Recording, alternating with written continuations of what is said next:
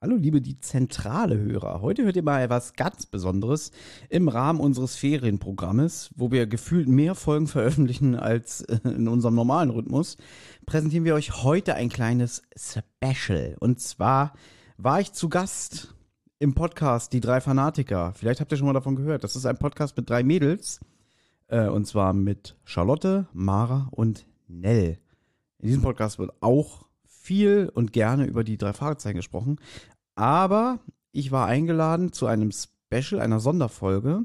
Und zwar hat die gute Nell Lust gehabt, dass wir einfach mal über eine andere bekannte Hörspielserie sprechen, auch mit drei Jugendlichen, die auch in verzwickte, rätselhafte Fälle, ähm, wie sagt man, verwickelt werden, aber halt hinter, mit einem journalistischen Hintergrund fängt es meistens an, dass sie Reportage machen. Die Rede ist natürlich von der Serie Point Widmark, der Sender, der heißt wie die Stadt, wo drei Jugendliche auch ähnlich wie Justus, Peter und Bob, ja, geheimnisvolle Fälle aufklären.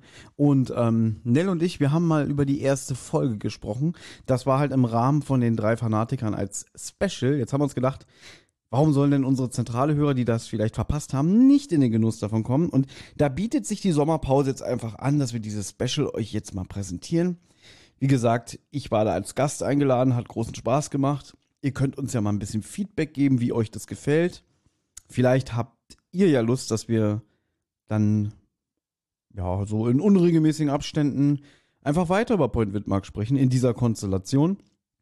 Da warten wir einfach mal ab, was ihr dazu sagt. Ansonsten wünsche ich euch jetzt viel Spaß mit der folgenden Sonderfolge. Und ja, irgendwann, oh, oh ich bin müde. Oh, ja, irgendwann kommt der Herbst. Und dann sind wir auch wieder mit neuen Folgen am Start. Ich kann euch aber sagen, wir haben gestern, also jetzt zum Zeitpunkt, wo ich das hier aufnehme, gestern haben wir eine neue Folge, die Zentrale gemacht, wo wir auch wieder eine Folge drei Fragezeichen besprochen haben. Die wird es aber erstmal, ja, die muss erstmal geschnitten und bearbeitet werden. Und aber ist doch schön zu sagen, es geht definitiv weiter. Wir werden definitiv ähm, weitermachen. Ja, neue Folgen sind in Produktion, aber jetzt gibt es erstmal das Special. Special. Ich wünsche euch viel Spaß, gute Unterhaltung und nicht vergessen, bitte, bitte fünf Sterne bei Apple, damit wir auf der Startseite angezeigt werden. Und bitte auch bei äh, Spotify, die haben da jetzt irgendwie die Oberfläche geändert. Man muss äh, abonniert sein, damit man auch für andere Menschen sichtbar gemacht wird. Das wäre ganz wichtig für uns. Auch gerne bei den drei Fanatikern natürlich, ja. Die würden sich da auch sehr drüber freuen. So, aber jetzt genug geredet. Ich wünsche euch viel Spaß. Wir hören uns. Tschüss.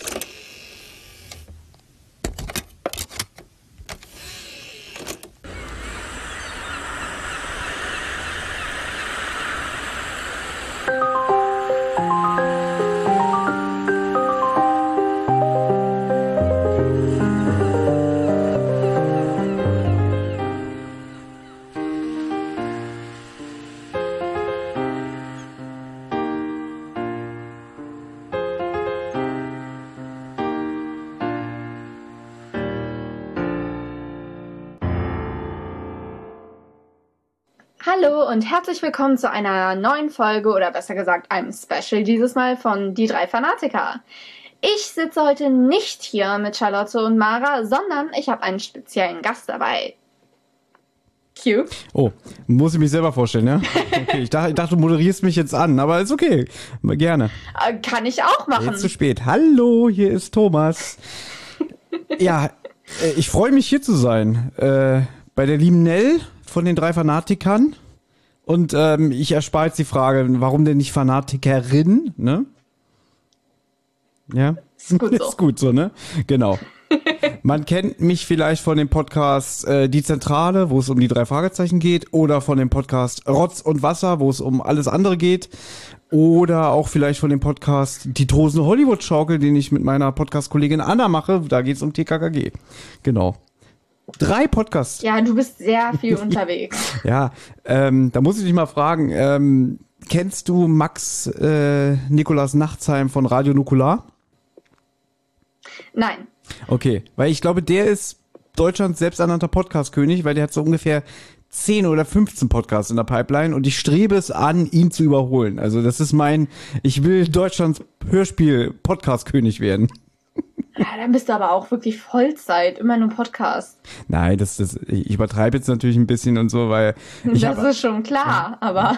Ich habe eigentlich schon damals gesagt, zwei Podcasts sind schon zu viel. Plötzlich habe ich einen dritten, ja, und ich hätte, also Ideen habe ich viele noch für vier, fünf, vier, vier, für einen vierten oder fünften Podcast. Aber deswegen, das ist heute hier einfach mal ein Gastauftritt, ist auch mal was anderes. Mal wieder ein neues Gesicht, eine neue Podcast-Partnerin, mit der man ins Gespräch kommen kann. Und dann guckt man einfach mal, wie das so läuft, ne? So ein bisschen Genau. vernetzen. Ähm, denn unser heutiges Thema ist definitiv nicht drei Fragezeichen, aber etwas sehr, was sehr nah dran kommt. Unser heutiges Thema ist nämlich Point Whitmark. Äh, je nachdem, ob ihr die Hörspielserie kennt oder nicht. Ähm, Thomas, wie kann man die am besten beschreiben? Ähm, also in einem Satz, die drei Fragezeichen auf der äh, Ostseite der USA, würde ich sagen. Und nicht an der Westküste. Ist das Ostseite? Ja. Das ist ja New Hampshire. Okay, ich bin scheiße in Erdkunde. Ich hab's abgewählt. Nein, es spielt, die Fälle spielen noch in New England. Also es ist die Ostseite. Ja, genau, äh, New Hampshire. East Coast. Ja. Das, das wird jetzt aber nicht dem Ganzen gerecht. Also sagen wir mal so, ähm, da können wir ja gleich äh, äh, auch, auch einsteigen, wie wir überhaupt zu Point Widmark gekommen sind. Also ich relativ spät, muss ich sagen. Auch, glaube ich, erst so um oh, 2006, 2007. Weil ich erinnere mich, mit meiner damaligen Ex-Freundin war ich beim Mediamarkt. Ähm, und wir standen dann vor dem Hörspielregal. Ich glaube, ich habe sogar Ausschau gehalten nach der aktuellen drei Fahrzeichen-Folge. Und dann stand da halt Point Widmark im Regal und da hat sie gesagt, ah, das kenne ich von einer Klassenkameradin, der ihr Bruder hört es total gerne, ist wohl wie die drei Fragezeichen, aber wohl ein bisschen düsterer, ernster. Genau.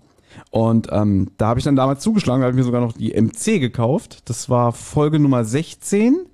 Ähm, na, wie heißt sie? Ich glaube, du weißt es besser als ich. Nach der Fliegen oder so ähnlich, war das das?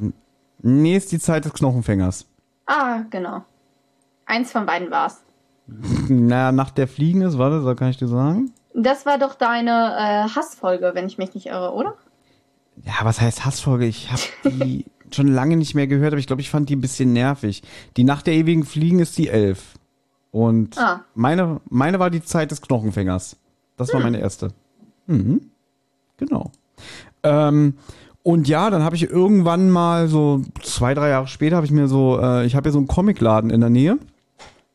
Die hatten auch mal irgendwie MCs und so im Angebot, irgendwie für zwei Euro das Stück. Und da habe ich mir die ersten äh, 15 Fälle oder so alle nachgekauft. Ja. Oh. Genau, und ähm, die habe ich halt alle noch auf MC, aber auch in unterschiedlichen Auflagen, weil, ähm, das können wir vielleicht auch nochmal erzählen, dass die Serie ja ähm, deutliche Probleme immer hatte mit ihren Vertriebspartnern, deswegen gibt's die Folgen auch alle so in unterschiedlichen Layout. Aber ich nehme an, das möchtest du erzählen, du, du grinst schon so, so begierig. Du bist ja Ah, hier, pff, bist nein, ja die, Fakten, die Äh, Faktenfrau, ne? was das angeht, äh, da äh, bin ich dann wahrscheinlich doch nicht ganz so belesen wie du, sag ich mal. Du hast ja äh, gerade eben auch noch so ein bisschen Interviews gelesen. Bei mir ist das jetzt auch schon wieder zwei Jahre her. Wo wir Mhm. äh, auch äh, bei mir jetzt mal drauf kommen, wie ich überhaupt zu Point Whitmark gekommen bin, weil äh, bei mir war es eben auch relativ spät, also aus meiner Sicht jetzt. Das war Mhm. 2018, 2019, äh, eins von beiden. Äh, ich habe äh, damals, ähm, ich treibe mich ja so gerne bei den Fanfictions rum. Ähm, und äh, lese da teilweise auch drei Fragezeichen, weil es da einfach teilweise gute Fälle gibt und wenn die neuen Bücher mal wieder ähm, dementsprechend sind, äh, kann man da ganz guten Lesestoff finden. Und ich erinnere mich noch, dass eine dann ein Crossover, wie gesagt, mit drei Fragezeichen und Point Whitmark gemacht hat. Und ich wusste halt überhaupt nicht, was Point Whitmark war. Und dann habe ich da mal nachgefragt und die hat mir das dann empfohlen. Habe ich äh, auf Spotify im Endeffekt, ähm, ich glaube, das war einen Monat lang alle Folgen in einem Rutsch durchgehört.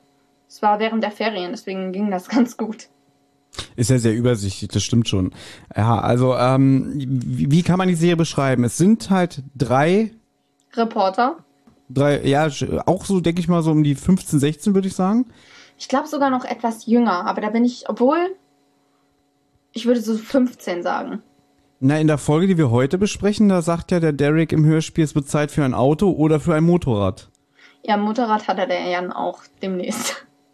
Ach so, und in den USA kannst du ja schon mit 16 Auto fahren, weißt du? Das stimmt, aber kann, kann man nicht auch sogar schon mit, nee, mit 14?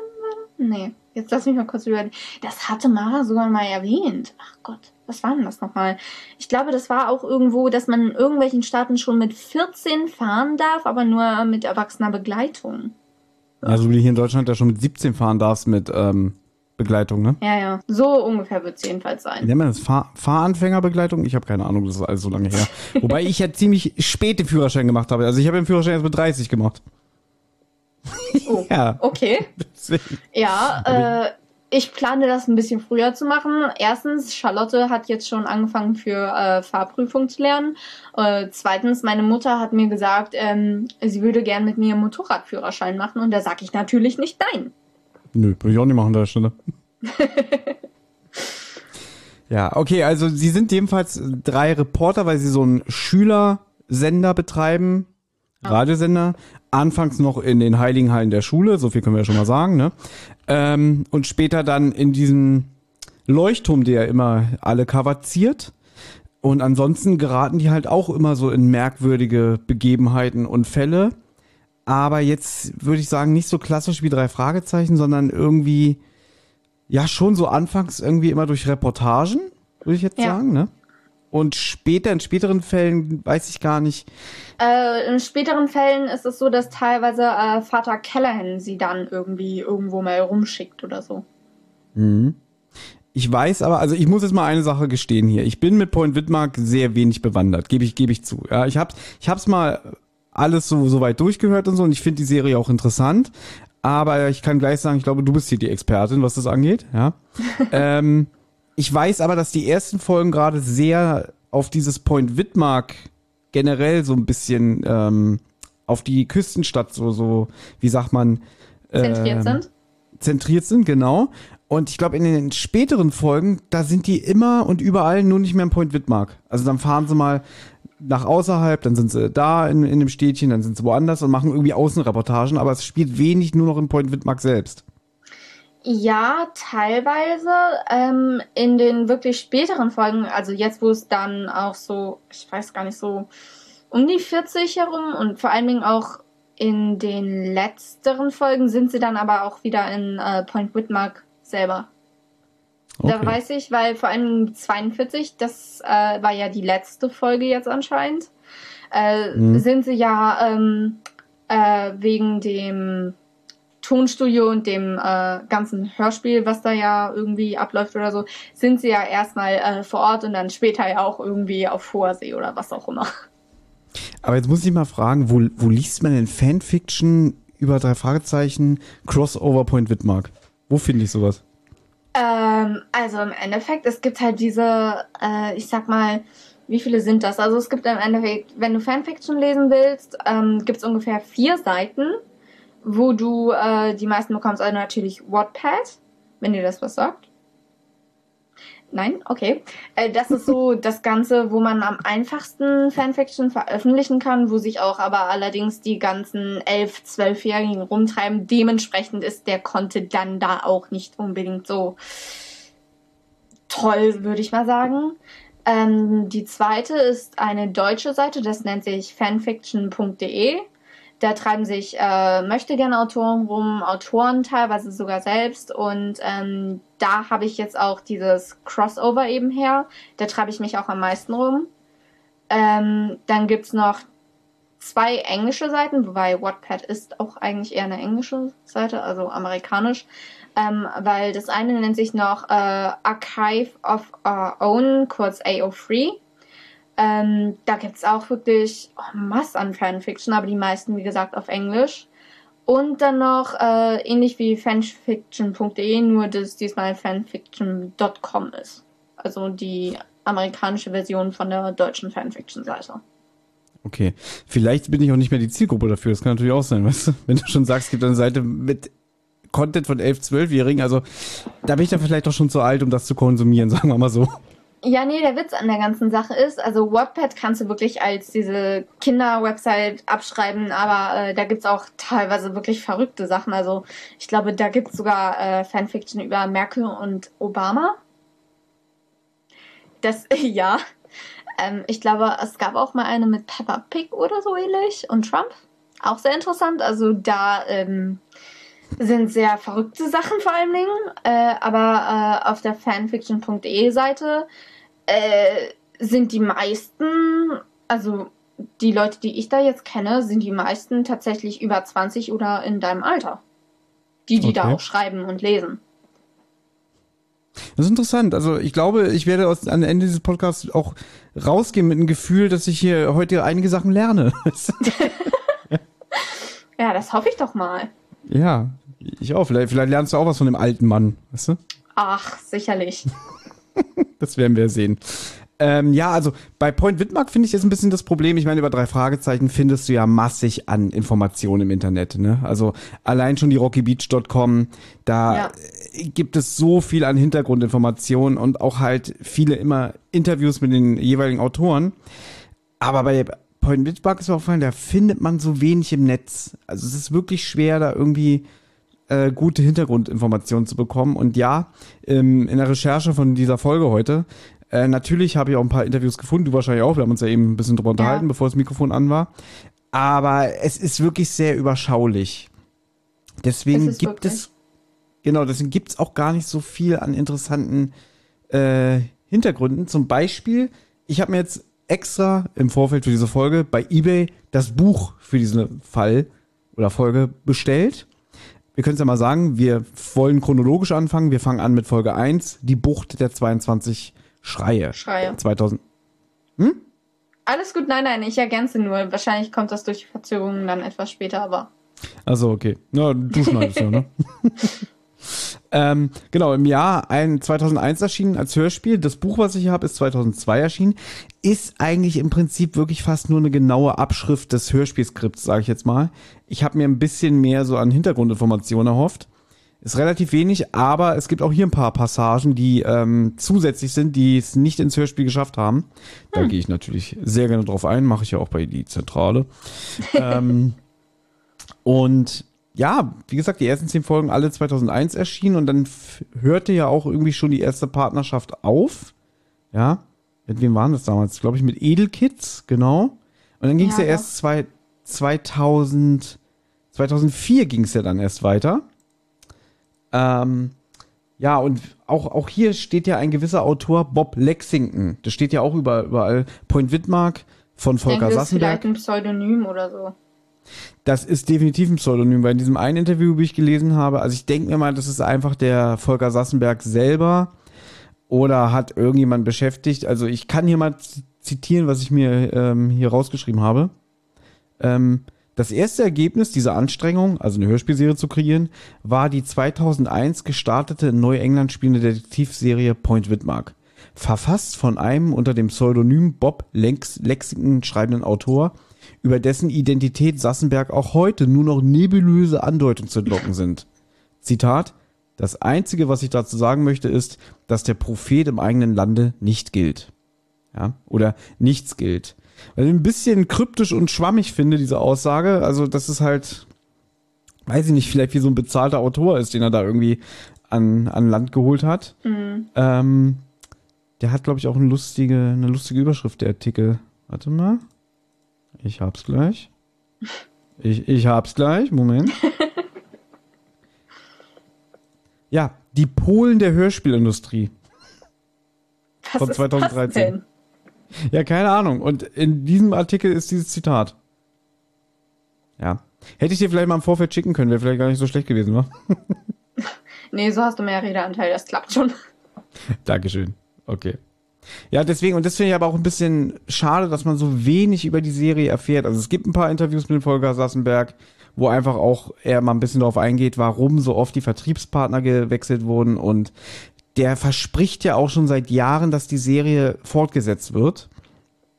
Ähm, zuletzt 2019, wie du schon gesagt hast, mit den letzten beiden Folgen ähm, Rückkehr aus dem Totenland. Ne? Und, und Ruf ähm, des Wellengängers. Ja, aber dann dachte ich wirklich, die sind neu produziert, hab dann aber festgestellt, äh, in dem Sprecherverzeichnis von der einen Folge ist ein Sprecher gelistet, der 2015 schon verstorben ist. Ja, also waren das einfach Folgen, die ewig auf Halde lagen und die sie dann einfach irgendwann nochmal rausgehauen haben. Deswegen, mhm. so wie wie ich das verstanden habe, sind die Chancen, dass die Serie, glaube ich, wirklich ernsthaft vorgesetzt wird, sehr, sehr schlecht. Das ist schade. Vor allen Dingen, weil ich erinnere mich noch, dass bei äh, am Ende von Ruf des Wellengängers, es gibt ja bei den Folgen meistens dann so Vorschauen eben auf die nächste Folge. Es gab da nämlich wieder eine Vorschau auf eine nächste Folge. Mhm. Das, das ist so ein bisschen so. Mm. Ja, wer weiß, wie viele Folgen die noch äh, produziert haben, aber wenn der da seit Jahren irgendwelche rechte Probleme hat, das ist ja genauso wie mit dieser einen Folge, die erst irgendwie auch drei Jahre später erschienen ist, hier die 31, ne? Ja, doch, stimmt. Hier, genau, wie heißt sie? Ähm, das Kabinett. Und die ist ja schon 2010 produziert worden, kam dann aber erst drei Jahre später auf den Markt. Weil da auch steht ja, steht ja nur rechte Probleme. Keine Ahnung, was die da schon wieder hatten. Ja. Deswegen, also, wenn es irgendjemand gibt, der mehr weiß, ihr könnt euch gerne bei uns melden und klärt uns auf. Was, was ist da los in Point Widmark? Ja. Das wäre wirklich schön. ja. Was, ähm, wie, wie, wie geht's jetzt weiter? Du bist hier der Host. ähm, ich würde sagen, äh, Fakten und Klappentext. Willst du die Fakten Super. machen? Nee, ich mache den Klappentext. Uh, okay, dann gucke ich mal, was ich so habe, aber ich denke, wir haben ungefähr dasselbe. Deswegen, ähm, Point Whitmark, die Bucht der 22 Schreie, ist die allererste Folge von bisher 42. Das Erscheinungsjahr ist äh, 2001. Das Hörspiel wurde von Volker Sassenberg produziert. Der Autor der Geschichte ist Bob Lexington, wie wir ja auch gerade schon besprochen haben, wahrscheinlich ein Synonym. Äh, und das Hörspiel hat eine Gesamtlänge von ungefähr 63 Minuten. Das war's. Gut. Und ich übernehme den Klappentext. Seit über 30 Jahren liegt das Wrack des geheimnisvollen Frachters Albacore versunken vor der nordamerikanischen Küste. Als Jay, Tom und Derek für ihren Radiosender Point Widmark Untersuchungen über die fast vergessene Schiffskatastrophe starten, scheinen sie damit die Seelen der 22 ertrunkenen Seeleute zur schrecklichen Rückkehr zu beschwören. Mhm. Klingt sehr spannend, wenn man ehrlich ist, ne? Ja. Ich muss auch sagen, muss auch sagen, so, ähm, Ah nee, es geht ja schon ins Fazit, ich darf nichts sagen. Aber ich finde es für, eine für eine erste Folge finde ich das als Plot sowieso sehr gut. Ich stehe sowieso, ich stehe immer so auf, auf erste Folgen, wenn so, so eine Serie eingeführt wird. So, das mag ich immer. So, also man, ich neige immer dazu, gerne zur ersten Folge zurückzukehren. Ja, ich denke, das ist aber auch, äh, liegt eventuell teilweise daran, bei mir ist es ähnlich, dass einfach in der ersten Folge werden ja die Charaktere so vorgestellt, sag ich mal, also meistens zumindest, äh, und dass man da so Grundstrukturen und so erkennt, also kann auch eventuell einfach dann ein Nostalgiefaktor sein, wenn man die dann eben als erste Folge identifiziert, ähm, aber so ungefähr. Ja, Genau, und hier ist alles noch so, so, so, so, ist immer wie so ein Reset. Man geht wieder zum Anfang zurück und fängt nochmal bei Null an, ne? Und ähm, ja, ja wie, wie, gesagt, die, die, die Charaktere werden eingeführt und man äh, muss sich noch nicht so viel merken. das ist noch so überschaulich, weißt du? Nee, aber auch generell, hier wird ja auch einiges gesetzt und gelegt, aber das werden wir ja gleich besprechen. So, wie geht's jetzt weiter? Ich bin, bin offen für alles. Okay, äh, dann äh, im Endeffekt Szene 1 oder besser gesagt, fangen wir einfach an. Also schön ist schon mal, ähm, jedes Hörspiel fängt ja immer an mit ähm, einem Ein Intro, Rückblick. Einem ja, Rückblick. Genau, der heißt doch immer zuvor. Das erste Kapitel ja. heißt immer zuvor. Ist im Buch auch so gewesen und im Prinzip äh, das ist immer unterschiedlich von Folge zu Folge. Das kann vor zwei Tagen gewesen sein, das kann vor 300 Jahren gewesen sein oder vor 5000 Jahren. Ähm, hier ist der Zeitsprung gar nicht so weit. Äh, und zwar vor 30 Jahren. Wir befinden uns, also wir sind live dabei, wie der Frachter Albacore in einer, in einer stürmischen Nacht vor der Küste von der Ortschaft Point Widmark auf Grund läuft. Ja, und das ist relativ gut und spannend gemacht. Also man hört halt äh, einen Dialog zwischen dem Captain und einem seiner Leute, Matrosen. Das halt, äh, man merkt halt, das ist sehr, sehr stürmisch und, und ähm, irgendwas stimmt auch mit dem Leuchtfeuer nicht. Das wird dir hier schon so ein bisschen suggeriert. Ähm, aber der Captain weiß, was sein altes Mädchen durchhält, also das Schiff, ne? Ähm, aber dann merken sie plötzlich, dass sie gleich auf Grund laufen, ja? Dass das Schiff ja. einen, Tief, einen Tiefgang von neun Fuß hat. Und sie machen noch irgendwie, glaube ich, hart Backboard oder hart Steuerboard, versuchen zu wenden. Ja, aber irgendwie zurück oder so ähnlich. Hm. sie schaffen es nicht. Sie schaffen es nicht. Und dann gibt's einen relativ lauten Knall und ziemlich gedämpfte Geschrei Rufe im Hintergrund. und alles Mögliche. Genau. Und dann, was ich halt immer mag, ist, dass äh, Point Widmark immer schon so, so längere Pausen dann auch macht. Also die Produktion. So, ich glaube, jetzt mit dem Europa-Hörspiel wäre dann gleich Musik oder so, aber irgendwie sie, sie lassen es so ausfaden und es ist auch wirklich ein paar Sekunden Stille und dann kommt erst die Vorspann-Titelmelodie. Da muss ich ganz ehrlich sagen, ähm, in den späteren Folgen ist das ja nicht mehr so ganz. Also in dieser Folge am Anfang und ich glaube noch in der zweiten ist das relativ so. Das hat mich immer ein bisschen genervt. Okay, jetzt gehen schon die Beschwerden los. Nein, aber das ist dann jetzt genau das Gegenteil von deiner Meinung, äh, weil ich das eben wahrscheinlich zu sehr von drei Fragezeichen in anderen Hörspielen gewohnt war, dass direkt dann immer danach weitergeht mit Musik oder was weiß ich. Und dann kamen immer diese Pausen und ich dachte mir, geht's jetzt weiter? Kommt der nächste Track? Was ist hier los? Deswegen, mhm. aber ähm, man gewöhnt sich irgendwann dran. Und am Ende war es dann ja auch Gott sei Dank nicht mehr so. ähm, deswegen. Wie findest du eigentlich das Intro? Das äh, Intro-Intro oder hier das Vor? Das Titelstück von Point Widmark. Das Intro liebe ich. Ich liebe es, wirklich, extrem. Ja? Es, ist, es ist schön ruhig. Ich mag das Klavier am Anfang und dann kommt ja diese etwas entspanntere Musik das steht halt, ich weiß gar nicht, also von allen Intros, die ich jetzt so bei Hörspielserien kenne, sind halt teilweise immer sehr so schnell und auf Zack und das ist einfach mal eine schöne Abwechslung. Ja, mich erinnert es immer wirklich wie ein Vorspann von so einer US-amerikanischen Fernsehserie. So ein bisschen 90s, äh, Anfang 2000er halt so, äh, was, was früher auch so, so ein Nachmittagsprogramm auf äh, Sat 1 oder Pro 7 lief. So, so in die Richtung geht es schon. Okay. Ich. Aber ich mag's auch, ja. Und ist mal was anderes, weil es halt auch was Positives ist. Definitiv. Ein positives Stück. Hm? Ist es. Genau. Ja, und dann geht's auch schon los und ähm, der Erzähler von dieser Serie, Jürg Löw, ein Name, wo ich mir mal ein bisschen abbreche, um den auszusprechen, ähm, eigentlich eine sehr angenehme Stimme, also wie ich finde. Ja, doch. Der spricht von einem wunderbaren Frühsommerabend, der den Anschein erweckt, dass diese Jahreszeit niemals enden würde und kein Platz für den Herbst, geschweige denn für den Winter wäre. Es sind Schulferien ähm, und die Highschool, auf der unsere Protagonisten Jay, Tom und Derek gehen, ja. Genau. Da haben gerade die Ferien angefangen, aber die machen da halt Abend für Abend gerade ihr Live-Programm von ihrem Radiosender. Genau. Äh, schöner, schön, es ist Donnerstag, der 22.06.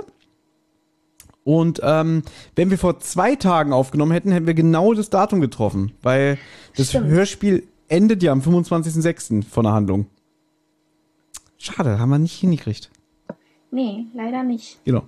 Genau, also drei Tage vor der Bürgermeisterwahl und wir sind jetzt mitten in, dem, in der Radiosendung von den Jungs.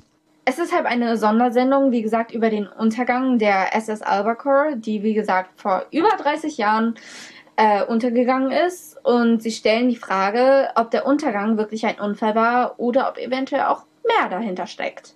Nach der Sendung erzählt Derek dann, dass Director Reno ihm angedroht hat, den Senderraum anderweitig zu vergeben, wenn sie weiter so reißerische Reportagen senden. Auch der Bürgermeister ist nicht überfreut über die Reportagen. Schließlich sind in drei Tagen ja schon Bürgermeisterwahlen, wie gesagt. Genau. Ja, ich fand den Anfang immer ein bisschen komisch, wenn ich das Hörspiel höre, weil ähm, okay, das Unglück nähert sich zum 30. 30. Mal, mhm.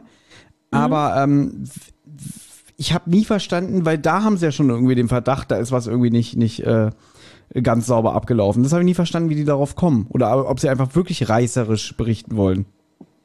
Naja, also im Endeffekt denke ich schon, dass es ein bisschen mit dem Reißerischen zu tun hat, aber äh, wenn du mal so drüber nachdenkst, es wurde ja anscheinend nie wirklich richtig geklärt, was da jetzt genau der Grund war. Also natürlich, die sind auf Grund gelaufen und dann haben die meisten Leute wahrscheinlich einfach gesagt, ja, schön, sind auf Grund gelaufen, war bestimmt der Captain schuld oder so. Und der Bürger, äh, Bürgermeister sage ich schon, der Direktor sagt ja auch später, dass es Gerüchte gab, dass der äh, Kapitän äh, alkoholsüchtig war. Äh, dass man es darauf eventuell geschoben hat, aber offiziell gibt es nicht eine richtige Erklärung, wieso die Elbercore auf Grund gelaufen ist. Und da kann man natürlich schon mal Theorien anstellen. Ja klar, und so, so ein Jahrestag bietet sich auch mal drüber an, über sowas zu berichten, ist klar, ne? Ähm, genau. Du hast ihn schon angesprochen, der Bürgermeister Morris, der wird ja auch in diesem Gespräch noch erwähnt. Also sie machen gerade so kurz Pause, Mikrofone sind aus. Äh, der ist auch nicht begeistert, dass sie darüber berichten, weil der fürchtet, dass ja dann der Tourismus unter diesen Berichterstattung leiden könnte im Point Widmark. Habe ich mir übrigens notiert, Point Widmark scheint generell keinen anderweitigen investigativen Journalismus aufzuweisen. Also, nee. dass da irgendwelche Schüler kommen müssen, um wieder das zu lesen. Aber gut, äh, es, ist, es ist ein Hörspiel für Kinder. Alte Weisheit, ja. Und ja, plötzlich fliegt ein Stein durchs Fenster, der mit einem Zettel Brief umwickelt ist. Und der ist auch an den Derek, Derek. adressiert. Wollen wir, wollen wir vielleicht noch für alle, die es noch nie Point Widmark gehört haben und gar nicht wissen, worüber hier wir reden, vielleicht noch kurz die Eigenschaften von den Jungs so ein bisschen erklären? Wer wer gerne, ist? Gerne, gerne. Ja? Du hast ja auch das Buch jetzt, also. Ähm. Stimmt. Dann kann ich mir jetzt ein bisschen hier profilieren, weil das ist wirklich hier so eine kleine äh, Einleitung, wie die Charaktere beschrieben werden. Also, wir haben zum Beispiel den Tom Cole. Der ist etwas zurückhaltender. Äh, ah nee, warte mal. Haha. Ich fange fang von vorne an. Jay Lawrence ist zwar nicht der Größte, in Zentimetern gemessen, dafür aber umso mehr davon überzeugt, der geborene Journalist zu sein. Über die notwendige Hartnäckigkeit verfügt er auf jeden Fall. Ist er erstmal an einer Sache dran, lässt er nicht locker. Selbst die Warnungen seiner Freunde können ihn dann nicht mehr aufhalten. Ungerechtigkeit und Gemeinheiten bringen schnell bringen Jay schnell zur Weißblut. An wen würde dich das erinnern, wenn du jetzt ein anderes Hörspiel hören würdest? Justus. Mhm. So, Tom Cole hingegen ist etwas zurückhaltender. Er gilt als der Fachmann für alle technischen Probleme und davon gibt es in dem hoffnungslos, hoffnungslos veralteten Sendestudio eine ganze Menge. Wegen ständigen Geldmangels stehen ihm dabei meistens nur Alufolie, Büroklammern und sein Lötkolben zur Verfügung. Als Sohn des hiesigen Rangers bevorzugt Tom, wie er es nennt, zweckmäßige Kleidung und stutzt seine widerspenstigen Haare zu strohblonden Stoppeln. Hm. Schon ein bisschen schwerer. Also Tom ist für mich immer so ein bisschen der Bob, hat aber so ein bisschen Eigenschaften von Peter, wie ich finde. Ja, obwohl das Rumwerken und Erfinden, das ist ja auch so ein bisschen Justus-Sache. Ja, stimmt auch. So, und zu guter Letzt, Derek Ashby, der trägt seine Lederjacke zu jeder Jahreszeit. Er spielt Bass in einer Punkband, über deren musikalische Fähigkeiten wir uns allerdings besser in Schweigen hüllen. Wenn er nicht gerade komponiert, in Anführungszeichen, verzehrt er mit großem Genuss riesenhafte Pizzas. Heißt es nicht Pizzen? Doch wenn es darauf ankommt, legt Derek Bass und Besteck beiseite und setzt alles daran, um seinen Freunden zu helfen. Dabei soll er sich sogar schon von seiner Lederjacke getrennt haben. Kurzzeitig. Ja, äh, auch, weiß ich nicht, also auch Eigenschaften von Peter, würde ich sagen, aber. Definitiv. Ne? Aber nicht so ganz so super ängstlich. Auch mal, aber ja. Genau. So, und an den ist dieser Stein mit der Botschaft gerichtet. Genau, und, an ähm, Derek. Genau, erzähl du. Wie lautet denn die Botschaft? Äh, die habe ich gar nicht aufgeschrieben. Es sind halt so einzelne unzusammenhängende Worte, äh, da fragt man sich auch mal eventuell, ja, was soll denn das? Die Wörter geben ja zusammen überhaupt keinen Sinn. Ähm, äh, tatsächlich muss ich gestehen, als ich äh, das damals das erste Mal gehört habe, war ich direkt schon, ach, da kommt doch bestimmt noch was. Das ist doch eigentlich fast immer so. Ähm, kann auch sein, dass ich einfach schon zu viel drei Fragezeichen gehört hatte zu dem Zeitpunkt, mhm. dass ich mhm. mich da äh, nicht mehr irgendwie so gewundert habe oder so. Aber ähm, äh, genau, steht halt neben der Adresse eben an Derek Ashby, äh, Point Whitmark, New Hampshire drauf. Ähm, was, das war das Richtige, ne? Die anderen beiden kommen erst noch. Ja, nicht oder euch tiefen zerren Seelen steht drauf. Ja, und der Jay, der riecht. Was denn? nein, nein, einfach dieser, dieses zusammenhängende, äh, was nicht da ist, also einfach diese einzelnen Sätze, das hört sich ganz okay. witzig an. Zu dem Zeitpunkt wissen wir wirklich noch nicht, was das soll. Ne? Das, das klärt sich ja dann auch auf. Ähm, Jay hat auch nichts Besseres zu tun, als an diesem Stein zu riechen und schlussfolgert, ja, der muss aus dem Meer stammen und hat dort ziemlich lange auf dem Grund gelegen. Ja. Am nächsten Morgen, ich übernehme mal kurz, weil jetzt ein bisschen auch was kommt im Buch. Also am nächsten Morgen begeben sich Tom und Derek zum Hafen, weil sie dort Seeleute befragen möchten, die sich an weitere Einzelheiten der Katastrophe erinnern könnten. Also wie gesagt, eigentlich sollen die Jungs nicht weitermachen, aber sie sind erpicht darauf, weiter über die äh, Albacore zu berichten. Im Buch gibt's jetzt ein Gespräch mit dem Skipper Bellows, der ein Freund Tom, von Toms Vater ist.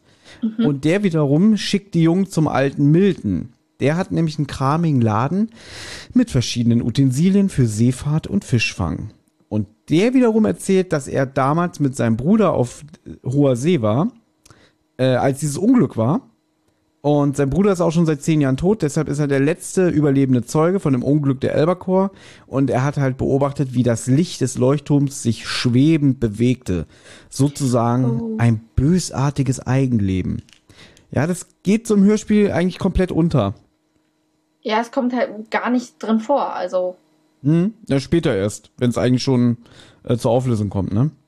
Ja, äh, da wird ja nur erwähnt, was der eine Typ eben gemacht hat, aber es wird ja jetzt nicht erwähnt irgendwie, dass die das von, äh, hier, wie hieß der Typ nochmal? Wer jetzt? Der Milton? Kampfschladen. Äh, Milton heißt er. Ja, genau. Äh, wird überhaupt nicht erwähnt, dass die das von dem wissen oder dass die sich da jetzt so weiter durchgefragt haben. Es wird halt im Hörspiel nur gesagt, dass sie es machen wollten, aber ähm, dann kommt ja auch schon direkt der Direktor, also. Genau, Direktor Reno stellt sich den Jungen Weg und berichtet, es hätte reihenweise Beschwerdeanrufe gegeben über die gestrige Sendung und er will auch nicht, dass die Jungs weiter berichten. Der sagt dann auch irgendwie, ey, es gab eine Untersuchung, es ist nichts äh, hat sich nichts dabei rausgestellt. Der Captain, der war halt damals einfach alkoholsüchtig, so, tschüss, schönen Tag noch. Aber natürlich nochmal die Drohung, dass er die Räumlichkeiten ja anderen zur Verfügung stellen könnte. Ne? Genau. Ja. Fallen da schon die äh, Nähkastenbastler oder so ähnlich? Das habe ich mir nicht aufgeschrieben, hatte ich keine Lust. das sind so, das sind so manchmal Einzelheiten, wo ich sage, ach, das, das muss man nicht aufschreiben. Aber ja, das sind ja meistens immer so die lustigen Sachen. Hm. Aber nee, dachte ich mir, nö. ja, kann man natürlich so machen. Ja, viel interessanter ist jetzt, dass ähm, die begeben sich ja dann zu dem Haus von Jay und seiner Mutter. Wird das später mal thematisiert, äh, dass, dass die Mutter alleinerziehend ist oder so? Also es ist mir jetzt beim Konsumieren aufgefallen. Also, ähm, es wird später nochmal für diesen einen äh, Fall interessant, der halt auch wirklich äh, um die Mutter zentriert ist. Das ist ja, äh, was war denn das nochmal?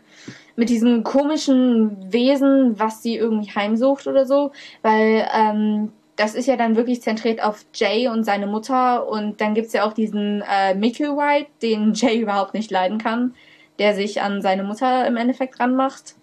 Ähm, also ja, doch, so jetzt sofort erwähnt wird es nicht, aber ähm, unterschwellig so ein bisschen. Hm. Okay, jedenfalls kommen sie bei dem Haus an und jetzt haben sie eine Begegnung, Begegnung mit einem komischen Kauz. Der wird nur öfter kommen, der Begriff. Äh, ein junger Mann steigt aus einem verrosteten Kombi. Äh, ja, er wirkt zurückgeblieben, so habe ich mir das notiert.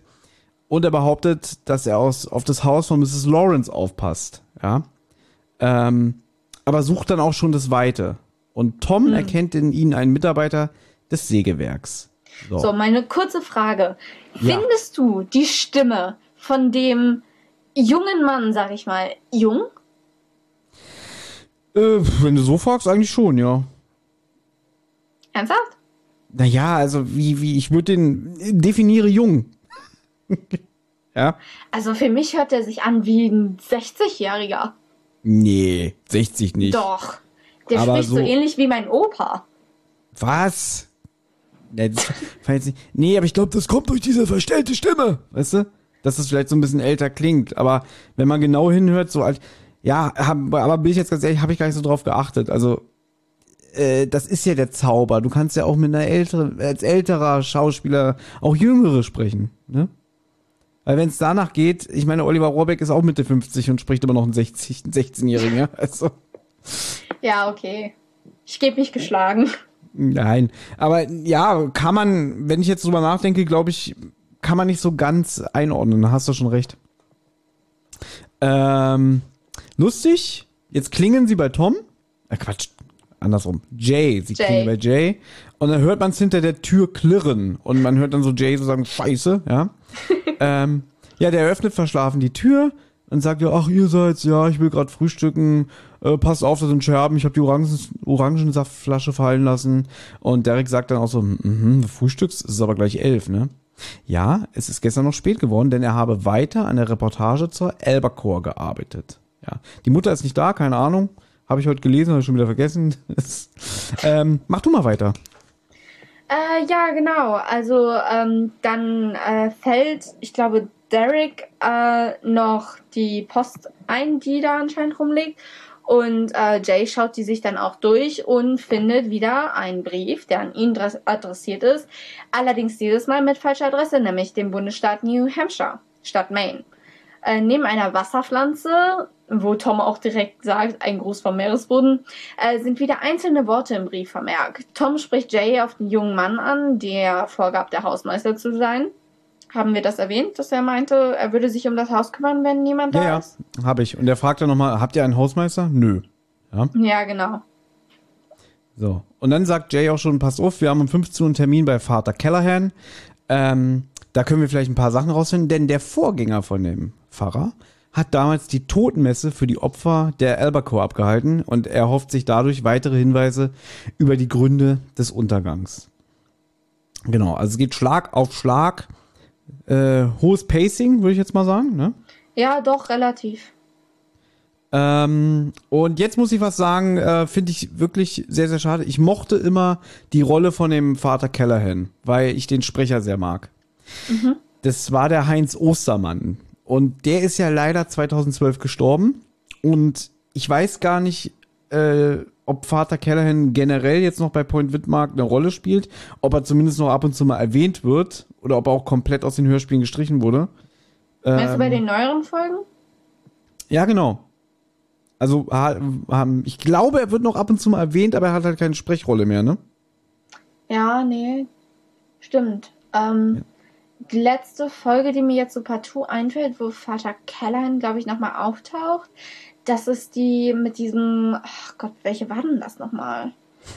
äh, irgendwas mit einem Gespenst und einem Damm oder so, da bringt er sie hin äh, zu dieser komischen Burg. Ach, du meinst bestimmt Eiland der Gespenster, meinst du bestimmt? Ja, so? genau, genau, die meine ich, weil da bringt er sie ja hin. Aber ansonsten.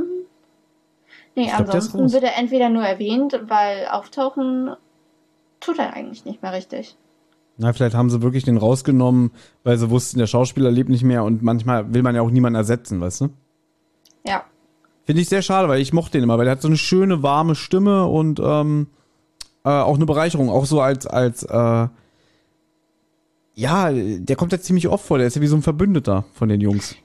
Genau, ich fand ihn, ich mochte ihn auch mehr, weil, ähm, sagen wir mal, der Sheriff, der ja auch im Endeffekt so eine Art Verbündeter von denen ist, der ist, ähm, das genaue Gegenteil von ihm. Den finde ich jetzt auch nicht so prickelnd. Der, der Baxter? Genau. Der ist aber hier noch eigentlich relativ cool, finde ich. Ich glaube, der wird später so. Der, später geht der so in diese Inspektor Cotter-Rolle, ne? Und wird immer. Äh, nee, e ist er auch ekliger. hier schon.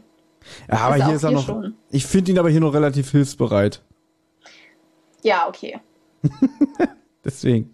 Ja, auf jeden Fall sind sie jetzt bei der Kirche angekommen. Man kann, hier, wenn man darauf achtet, kann man im Hintergrund die laute Werbepropaganda von dem Bürgermeister Morris hören. Ne, weil da irgendwie Autos durch die Straßen fahren, oben mit Lautsprechern und immer wählt den Bürgermeister, bla bla bla, für eine bessere Zukunft. Ja? Und der Keller, der empfängt die Jungen freudig und bittet sie rein und dann hält er erstmal einen Vortrag über die Geschichte der Kirche, den wir heute hier aber nicht äh, nacherzählen. und er zeigt ihnen dann einen Raum mit dem Kirchenarchiv, welches so um die tausend Bücher enthalten muss. Ja, aber der ist ja schlau. Er weiß ja, warum sie gekommen sind. Ähm, nämlich, sie suchen ihn ja auf wegen dem Untergang der Albacore. Also sucht er schon die Unterlagen der Totenmesse von damals heraus. Genau. Jay spricht von dem Verdacht einer mit Absicht verursachten Havarie und dann spricht der Kellerhin das aus, was alle denken, okay, dann könnte man es auch Mord nennen. Hm. Ja, in der Trauerrede sind alle 22 Namen der Opfer aufgelistet, die Tom sich sofort notiert. Im Buch ist es übrigens Jay. Ja. Mhm. Aber finde ich hier ganz geschickt gemacht, dass es Tom macht, weil später, wenn ein Name fällt, ist es ja auch Tom, der darauf reagiert. Genau. Ist das im Buch genauso? Oder ist das auch Jay dann? Also, dass Jay das im Buch bemerkt oder ist es auch Tom, der das Das ist auch bemerkt? Tom. Das ist Tom. Ja, okay, dann macht das ja Sinn. Mhm. Callahan berichtet, äh, man hätte nicht alle Tote bei, Toten bei den Bergungsarbeiten damals finden können. Der Captain allerdings, der war bis zum Schluss auf der Brücke geblieben. Und da ist mir so eine atmosphärische Abenteuermusik im Hintergrund aufgefallen. Die hat mir sehr gefallen. Ja. Und als die Jungen sich verabschieden, dann ruft der Callahan nochmal sie zurück und sagt, ach guck mal hier, Tom, in meinem Briefkasten, da ist ein Paket für dich. Aber es ist ja an, nach Massachusetts äh, adressiert, das ist ja merkwürdig, ne? Und dann so, ja, äh, ich gucke ich mir später an. Hm, dann rennen sie irgendwie um die nächste Häuserecke und sagen so, komm, mach auf. Ähm, ja, in dem Paket befindet sich ein weiterer Brief und ein toter Fisch. Gut. Und jetzt wird das Rätsel endlich gelöst, was die Botschaften angeht, ja. Ähm, das kann man, glaube ich, sehr, sehr schwierig erklären. Man kann es aber, ich habe mir wirklich mich hingesetzt und gedacht, wie kann ich das probieren, in einem Satz so zu umschreiben, dass man versteht, wie was die jetzt machen. Und zwar, musst du jetzt bewerten, Okay, ob das verständlich ist. leg los. Sie lösen das Rätsel der falschen Bundesstaaten, indem sie ihrer Geogra äh, indem sie die geografische Lage anordnen und von Norden nach Süden ausgehend immer die ersten Worte des Briefes abwechselnd einzeln aufsagen, sodass die Botschaft am Ende lautet: Stört nicht unseren Frieden oder wir werden euch in die Tiefen des Atlantiks zerren. 22 verlorene Seelen. Ist ein langer Satz, aber für mich jetzt verständlich. Gut, aber du kennst die Folge auch. ja, Weiß stimmt auch wieder. Ja. Schade, jetzt hätte, wenn hier eine von deinen Freundinnen jetzt dabei wäre. Meine, äh, die kennen die Point Widmark oder bist du da wieder die Einzige, die sagt, geil? Äh, nee, Mara kennt es, der habe ich mal, ähm, die habe ich mal äh, einigermaßen gezwungen, äh, mit mir ein paar Folgen zu hören. Äh, Charlotte kennt es, glaube ich, sogar nur vom Hören. Aber, äh, ja. Gehen wir einfach mal davon aus, der Satz war super. ja. So. Ähm, ja, jetzt habe ich so viel erzählt, du bist mal wieder dran. Finde ich gut. Äh, noch eine Sache zur letzten Szene. Ähm, während die das Rätsel lösen, kommt ja diese Musik im Hintergrund. Die fand ich einfach nur wunderschön und es hat mich so geärgert, dass wenn dann dieses, äh, wenn es düsterer wird bei diesen 22 verlorenen Seelen, dann gibt es ja diesen harten Cut und dann kommt dieses, dieses etwas bedrückendere.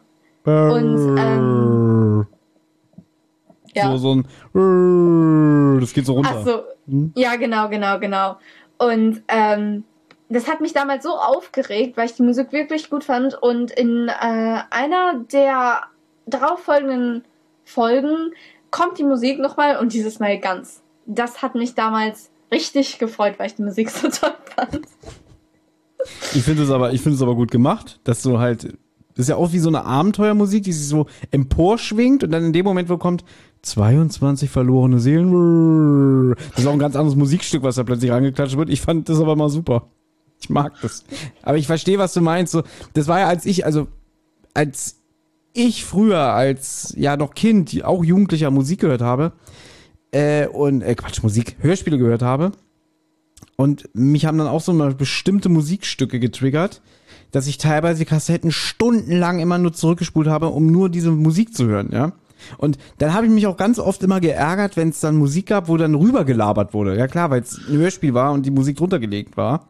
Und ähm, mich das dann immer genervt hat, so ich mag dieses Stück, ich will das unbedingt hören. Ja, also kenne ich auch von mir noch früher. Ja, nee, so ähnlich, äh, so ähnlich habe ich das auch. Ich habe zum Beispiel von den, ähm, äh, von manchen Hörspielen die Intros, äh, gibt's ja seit neuestem die immer so als einzelnen Take, die habe ich mir dann abgespeichert. Dann habe ich so eine ganze Liste mit nur Intros, die ich dann immer rauf und runter höre, wenn mir mal danach ist. Ich glaube, du bist im falschen Jahrzehnt geboren. Habe ich ja schon mal gesagt, aber ähm, ja, kann man leider nichts dran ändern. Naja, Genau. Wir gehen in die nächste Szene. Der Erzähler spricht geheimnisvoll von der Botschaft, als ob die Toten die Lebenden ermahnen wollen. Ja. Die Jungs beratschlagen sich jetzt in der Schulbibliothek. Was passiert denn da? Also im Endeffekt fragen sie sich erstmal viele Fragen. Also zum Beispiel, warum der Steuermann nicht dem Leuchtfeuer des Leuchtturms folgte und wieso er trotzdem eigentlich so einwandfrei gearbeitet hat. Und dann bemerken sie auch noch, dass ähm, aktuell ist der Leuchtturm außer Betrieb und er gehört der Tochter des verstorbenen Leuchtturmswärter Mr. Bushland. Ähm, und dann kommt der Direktor und crasht die Party. Ja, weil, also Themawechsel, denn ähm, sie planen ja dann noch den Ablauf der heutigen Sendung, ja. Genau. Dann kommt er ja erst. Also Derek hat nämlich ein Profil über die Gegenkandidatin von Bürgermeister Morris angefertigt. Höhö, Mrs. 30 Prozent. Ähm, und dann sagen sie, ja, aber wäre doch mal ganz interessant, auch mal die politische Gegenseite äh, zu beleuchten. Ähm, lustigerweise, weil ich jetzt das Buch gelesen habe, ähm, weil dann, dann sagt Jay diesen, diesen Spruch, diesen Slogan von dem Bürgermeister, Point Widmark, ein Stück vom Paradies, ja. Und im Buch streckt er seinen Bauch vor und ahmt im Stechschritt den Slogan des Bürgermeisters nach. Und so gibt, ergibt diese Bemerkung wieder viel mehr Sinn, weil so plappert der das einfach so vor sich hin. Ein Stück vom Paradies, bla bla. Ähm, ja, und dann erzählt er aber, ja, ich will ja nochmal heute Abend den Untergang der Albacore detailliert in der Sendung aufarbeiten. Dann, dann fliegt die Tür auf. Und dann, dann, wie du schon so schön sagst, ist vorbei mit der Party. ja, dann, dann müssen sie alles im Endeffekt räumen, wobei ja ein paar Sachen da bleiben, weil die ja eben der Schule gehören. Und ähm, dann, ich glaube, was sagt der Bürger? Äh, Bürger. Ich verwechsel die beiden immer. Reno. Was ja, genau. Was sagt der Reno nochmal? Äh, Point Whitmark hat jetzt Sendeschluss oder so ähnlich? Hm? Sendepause. Oder Sendeschluss. Ja, genau. Nee, Sendeschluss kann man auch sagen. Ähm, du bist zu jung für sowas. Was gab's früher wirklich? Also, da, da war einfach mal um 1 Uhr nachts äh, vorbei, Fernsehen. Ja, nee, also Sendeschluss kenne ich halt nur von Kika. Wow. Da war dann auch so um 23 Uhr Sendeschluss und dann lief danach immer nur noch in Dauerschleife äh, dieselben Bernd das Boot Folgen. Die kenne ich auch mhm. auswendig. Nee, das Kapitel heißt auch Sendeschluss. Ähm, er regt sich ja auch darüber auf, weil er will keine einseitige Werbung für die Gegenkandidatin Rhoda Patrick. Ja, das, das geht ja mal gar nicht. Ne? Und deswegen sagt er so bedeutungsschwanger, jetzt ist Sendeschluss. Und ähm, ja, dann müssen sie halt ihr gesamtes Equipment noch am selben Abend in den Keller von Jays Mutter räumen. Und viel der Ausrüstung, so wie du schon gesagt hast, gehören aber leider der Schule. Also liegt der Sender jetzt erstmal buchstäblich auf Eis. Aber ja. sie wollen, sie wollen weiter recherchieren. Ist auch richtig so, meiner Meinung nach. Natürlich, jetzt das Recht, ne? genau. Jay und Derek begeben sich jetzt am Tag darauf zu der Küste, um sich mit Mrs. Bushland beim alten Leuchtturm zu treffen. Sie sind vom Leuchtturm sehr begeistert. Ähm, der Vater von Mrs. Bushland hat da gelebt.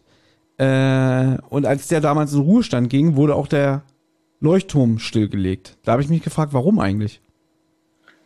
Das ist eine gute Frage. Ähm, vielleicht haben die einfach jetzt irgendwo einen anderen, obwohl. Okay. nee, ja, aber. aber ähm, äh, äh das Weil, wollte niemand anders machen, vielleicht. das kann natürlich auch sein, aber ähm, müssten die nicht eigentlich trotzdem, also wenn der Hafen ja noch existiert und wenn Schiffe da ja noch trotzdem immer anfahren, dann muss es ja irgendwas anderes geben. Also, das ist kritisch. Mir fällt da jetzt aber auch keine Lösung irgendwie zu ein. Nee, ich komme nicht drauf. Also ich würde es einfach darauf ähm, schieben, dass halt der Leuchtturm wahrscheinlich schon damals nicht mehr attraktiv genug war, um ihn weiter ähm, zu erhalten und dass man gesagt hat so, ja komm, soll der in Rente gehen und dann brauchen wir das Ding auch nicht mehr. Vielleicht ist ja auch der Schiffsverkehr da jetzt nicht mehr so aktiv nach diesem Unglück, ne, wenn da so viele Riffe sind. Das kann natürlich sein. Mhm. Auf jeden Fall. Die Tochter, jetzt kommt es nämlich raus, sie erzählt jetzt so ein bisschen, sie studierte damals Kunstgeschichte in Boston haben wir schon gesagt, die wartet ja da auf die, ne? Und zeigt ihnen so ein bisschen den Leuchtturm. Ja. Und diese, dieses Studium hat der Vater finanziell ermöglicht. Und ja, Jahre später kaufte sie dann auch den Leuchtturm, nachdem der Vater gestorben war. Sie wollte mal ursprünglich eine Galerie draus machen, sie ist aber meistens auf Reisen. Und auch ihre Mutter, die ist in das sonnige Florida gezogen von dem Geld, das der Vater hinterließ. Also sie sagt auch dann so, ja, er hat immer gut für uns gesorgt und hat alles möglich gemacht. Ähm, ich fand die Frage so blöd, so, ach, ihre Mutter lebt noch? Ja, warum nicht? Warum soll sie nicht noch leben? Weißt du? Egal. Ähm, ja, genau, und dann befragt Jay-Z, ob sie am Tag des Untergangs in Point Widmark war. Nein. Eltern haben das aber irgendwie ihr nochmal erzählt. Und der Vater hat das Unglück, äh, den, den hat das Unglück sehr mitgenommen. Und da ja. sah sie ihn auch zum ersten Mal weinen. Ja. Nell, woran ist er denn gestorben, offiziell? Offiziell ähm, ist er an einem äh, Herzinfarkt gestorben oder Herzversagen, wird das, glaube ich, mhm. hier gesagt. Genau, was, was dann auch Arzt. ein Arzt eben bescheinigt hat. Richtig. So. Was ich ganz süß fand, denn äh, als sie gehen wollen, Derek kann sich ja kaum trennen. Er sagt oh, so schön, ja, ich würde ja am liebsten einziehen, ne? Ähm, jetzt ist das Gespräch ganz interessant, was die beiden draußen führen. Ich lasse den Vortritt. nee, weil ähm, beide sagen definitiv, dass, äh, oder besser gesagt, ähm, ich glaube, Derek fragt erstmal, oder Jay, äh, wie viel denn so ein Leuchtturmwärter eventuell verdienen könnte, weil es ja schon, also es müsste relativ viel sein, damit er äh, erstens seine Frau nach Florida schicken kann und gleichzeitig auch noch das Kunststudium seiner Tochter bezahlen kann. Äh, da kann ich aus erster Hand sagen, sowas ist schweineteuer. Ähm, dafür müsste man sehr, sehr, sehr, sehr viel sparen. Und deswegen sind die beiden da so ein bisschen misstrauisch und Jay äußert dann auch, oder Derek, weiß ich wieder nicht, dass eventuell das Feuer des Leuchtturms in der Nacht des äh, Unglücks aus war. Wieso kannst du das aus eigener Erfahrung sagen? Also äh, hast du dich schon Ach so, um nee, Kunststudium ähm, bemüht oder? Äh, ich habe mich einfach mal, äh, ich muss ja so langsam von meinen Eltern und von der Schule getrieben, äh, mich einfach so langsam mal umhören, weil in zwei Jahren Abi und so, was ich eventuell danach machen will. Ich hatte jetzt auch letzte Woche Praktikum in der Schule und da haben manche Eltern ihre Berufe einfach so vorgestellt und ich bin definitiv äh, relativ scheiße in Naturwissenschaften, eher der künstlerische Typ. Deswegen hatte ich mal überlegt, ähm, so von Kindheitstagen an, ich glaube so mit vier Jahren habe ich schon gesagt, ich würde gern Designerin werden. Äh, mittlerweile nicht mehr. Ist nicht ganz so erträglich. Ähm, und wie gesagt, das Studium ist schweineteuer. Es werden nur wenige angenommen. Ich glaube, ähm, wir hatten jetzt eine Designerin eben da und die meinte, von 2000 Bewerbern werden, glaube ich, nur 50 angenommen. Äh, und das ist halt äh, nicht ganz so erträglich. Deswegen eher so habe ich hm. davon Abstand genommen, habe jetzt so ein bisschen äh, so Psychologie, Journalistik im Auge, was das Studium angeht. Ähm, ja. nee, cool. Nein, finde ich gut. Also äh, Großdenken und, und wenn das genau dein Ding ist, also viel Erfolg, ne? Ja, ansonsten habe ich noch ähm, Schauspielstudium, weil ich ja gerne Synchronsprecherin werden würde. Nur äh, da sind die Chancen ähnlich wie bei Design und so. Also da muss man auch erstmal reinkommen irgendwie. Ja, aber du hast ja schon mal viel bessere Chancen, wenn du überhaupt eine Schauspielausbildung hast. Weil ja, eben kann ich ja auch nur aus eigener Erfahrung sagen, ich war ja mal vor vielen, vielen Jahren, ich überlege gerade, wann das war, ähm, hier die, Lauscher Lounge von Oliver Rohrbeck, die machen ja auch immer Live-Hörspiele und so. Und oh Gott, das muss wirklich so 2008 gewesen sein, das ist echt schon lange her. Da waren wir mal ähm, hier in Berlin in der alten Kantine, haben die dann auch immer Auftritte gehabt.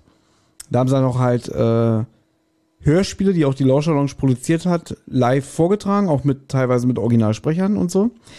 Äh, und Oliver Rohrbeck hat an dem Abend Regie geführt, der war auch selber der Geräuschemacher und hat auch eine kleine Nebenrolle gesprochen. Und danach bin ich dann zu ihm hin und habe ihn dann auch gefragt, irgendwie, ja, bla bla, also hier so Smalltalk, ne? Mhm. Äh, bin schon seit meiner Kindheit, bla. Ähm, und dann habe ich ihn auch gefragt, ja, wie sind denn die Chancen, dass man irgendwie mal so auch irgendwie so wie so Schnupperkurs Synchronsprecher machen kann oder generell Synchronsprechen. Und da hat er gleich gesagt, naja, ähm, wie sieht's denn aus? Hast du eine Schauspielausbildung? Ich so, nein. Da hat er gesagt, ja, die brauchst du. Die brauchst du definitiv, weil du einfach sonst ähm, nicht reinkommst, weil sie nehmen halt einfach nicht jeden. Sie wollen halt schon erfahrene Sprecher. Ähm, und sie haben halt auch so einen riesigen Pool an Sprechern, wo sie sich natürlich bedienen. Klar, wenn du dich irgendwann mal etabliert hast und so, ähm, dann greifen sie auch gerne mal auf die gleichen zurück. Wo es halt immer wieder die Nachfrage ist, ist gerade bei Kindern.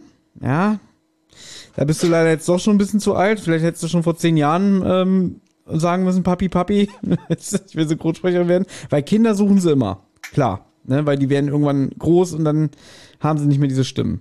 Weißt du? Also Ja. da, da suchen sie auch mal querbeet oder, oder ähm, da kann man zu so einem freien Casting hin oder so, weißt du?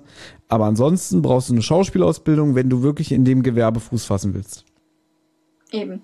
Deswegen, ähm, Ja, mal sehen. es kann, kann noch alles werden, also schreib dich noch nicht ab. Nee, abgeschrieben habe ich das Ganze definitiv noch nicht. Äh, äh, bei uns im Podcast machen wir ja auch ähm, so selber Hörspiele jetzt, für den Podcast auch. Äh, für Folge, also fünf haben wir schon was gemacht. Jetzt für Folge äh, 10 hatten wir was vor. Das wurde dann ja auch wieder irgendwie getauscht. Jetzt haben wir zwei Hörspiele für Folge 10 und 11. Ähm, das macht auch immer richtig viel Spaß, das Ganze zu sprechen. Äh, das Ding ist, ich bin immer die Erste, die mit allem fertig ist. Also quasi, ähm, wir bekommen das Skript von einem Freund oder ich schreibe es selber. Und äh, dann so eine halbe Stunde, Stunde habe ich schon wieder alles fertig. Und äh, meine Mitpodcasterinnen sind jetzt aber nicht so engagiert wie ich, deswegen dauert das teilweise dann immer extrem lange. Aber Sei, vor, sei vorsichtig, was du sagst, sie hören hier mit, ja? ja, sollen sie ruhig. Die wissen, dass Ja. ich so kritisch denen gegenüberstehe. Ich bin auch diejenige bei uns im Podcast, die denen immer mal äh, in den Arsch treten muss, was das Ganze angeht.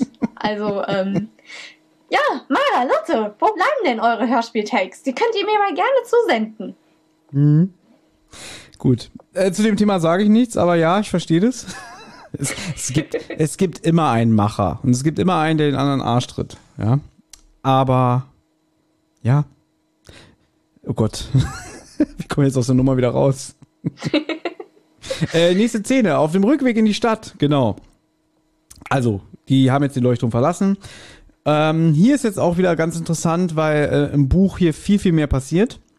Also, die fahren mit ihren Fahrrädern so eine Küsten, eine steile Küstenstraße lang, Jay und Derek, ähm, die auch so ein bisschen in Serpentin verläuft, also so eine, wie so eine Berg- und Talfahrt, sage ich jetzt mal. Der, Derek klagt, dass es Zeit für ein Auto oder ein Motorrad sei. Woraufhin ihn Jay hinweist, so, naja, es liegt vielleicht nur an deiner äh, Verfassung und deiner Ernährung, Mr. Derek Pizza Ashby, ja. Und da brauchst plötzlich ein Wagen an ihnen vorbei, der sie nur um Haaresbreite verfehlt. Worüber sich Derek natürlich aufregt.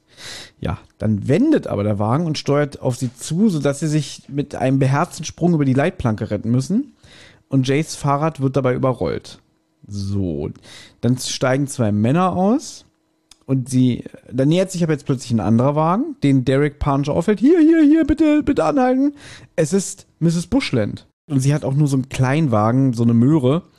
Ähm, und die rammen die dann halt auch ab und zu und probieren die so ein bisschen von der Straße abzudrängen. Ähm, dann geht so eine Steigung hoch. Ähm, und dann probieren die halt links zu überholen.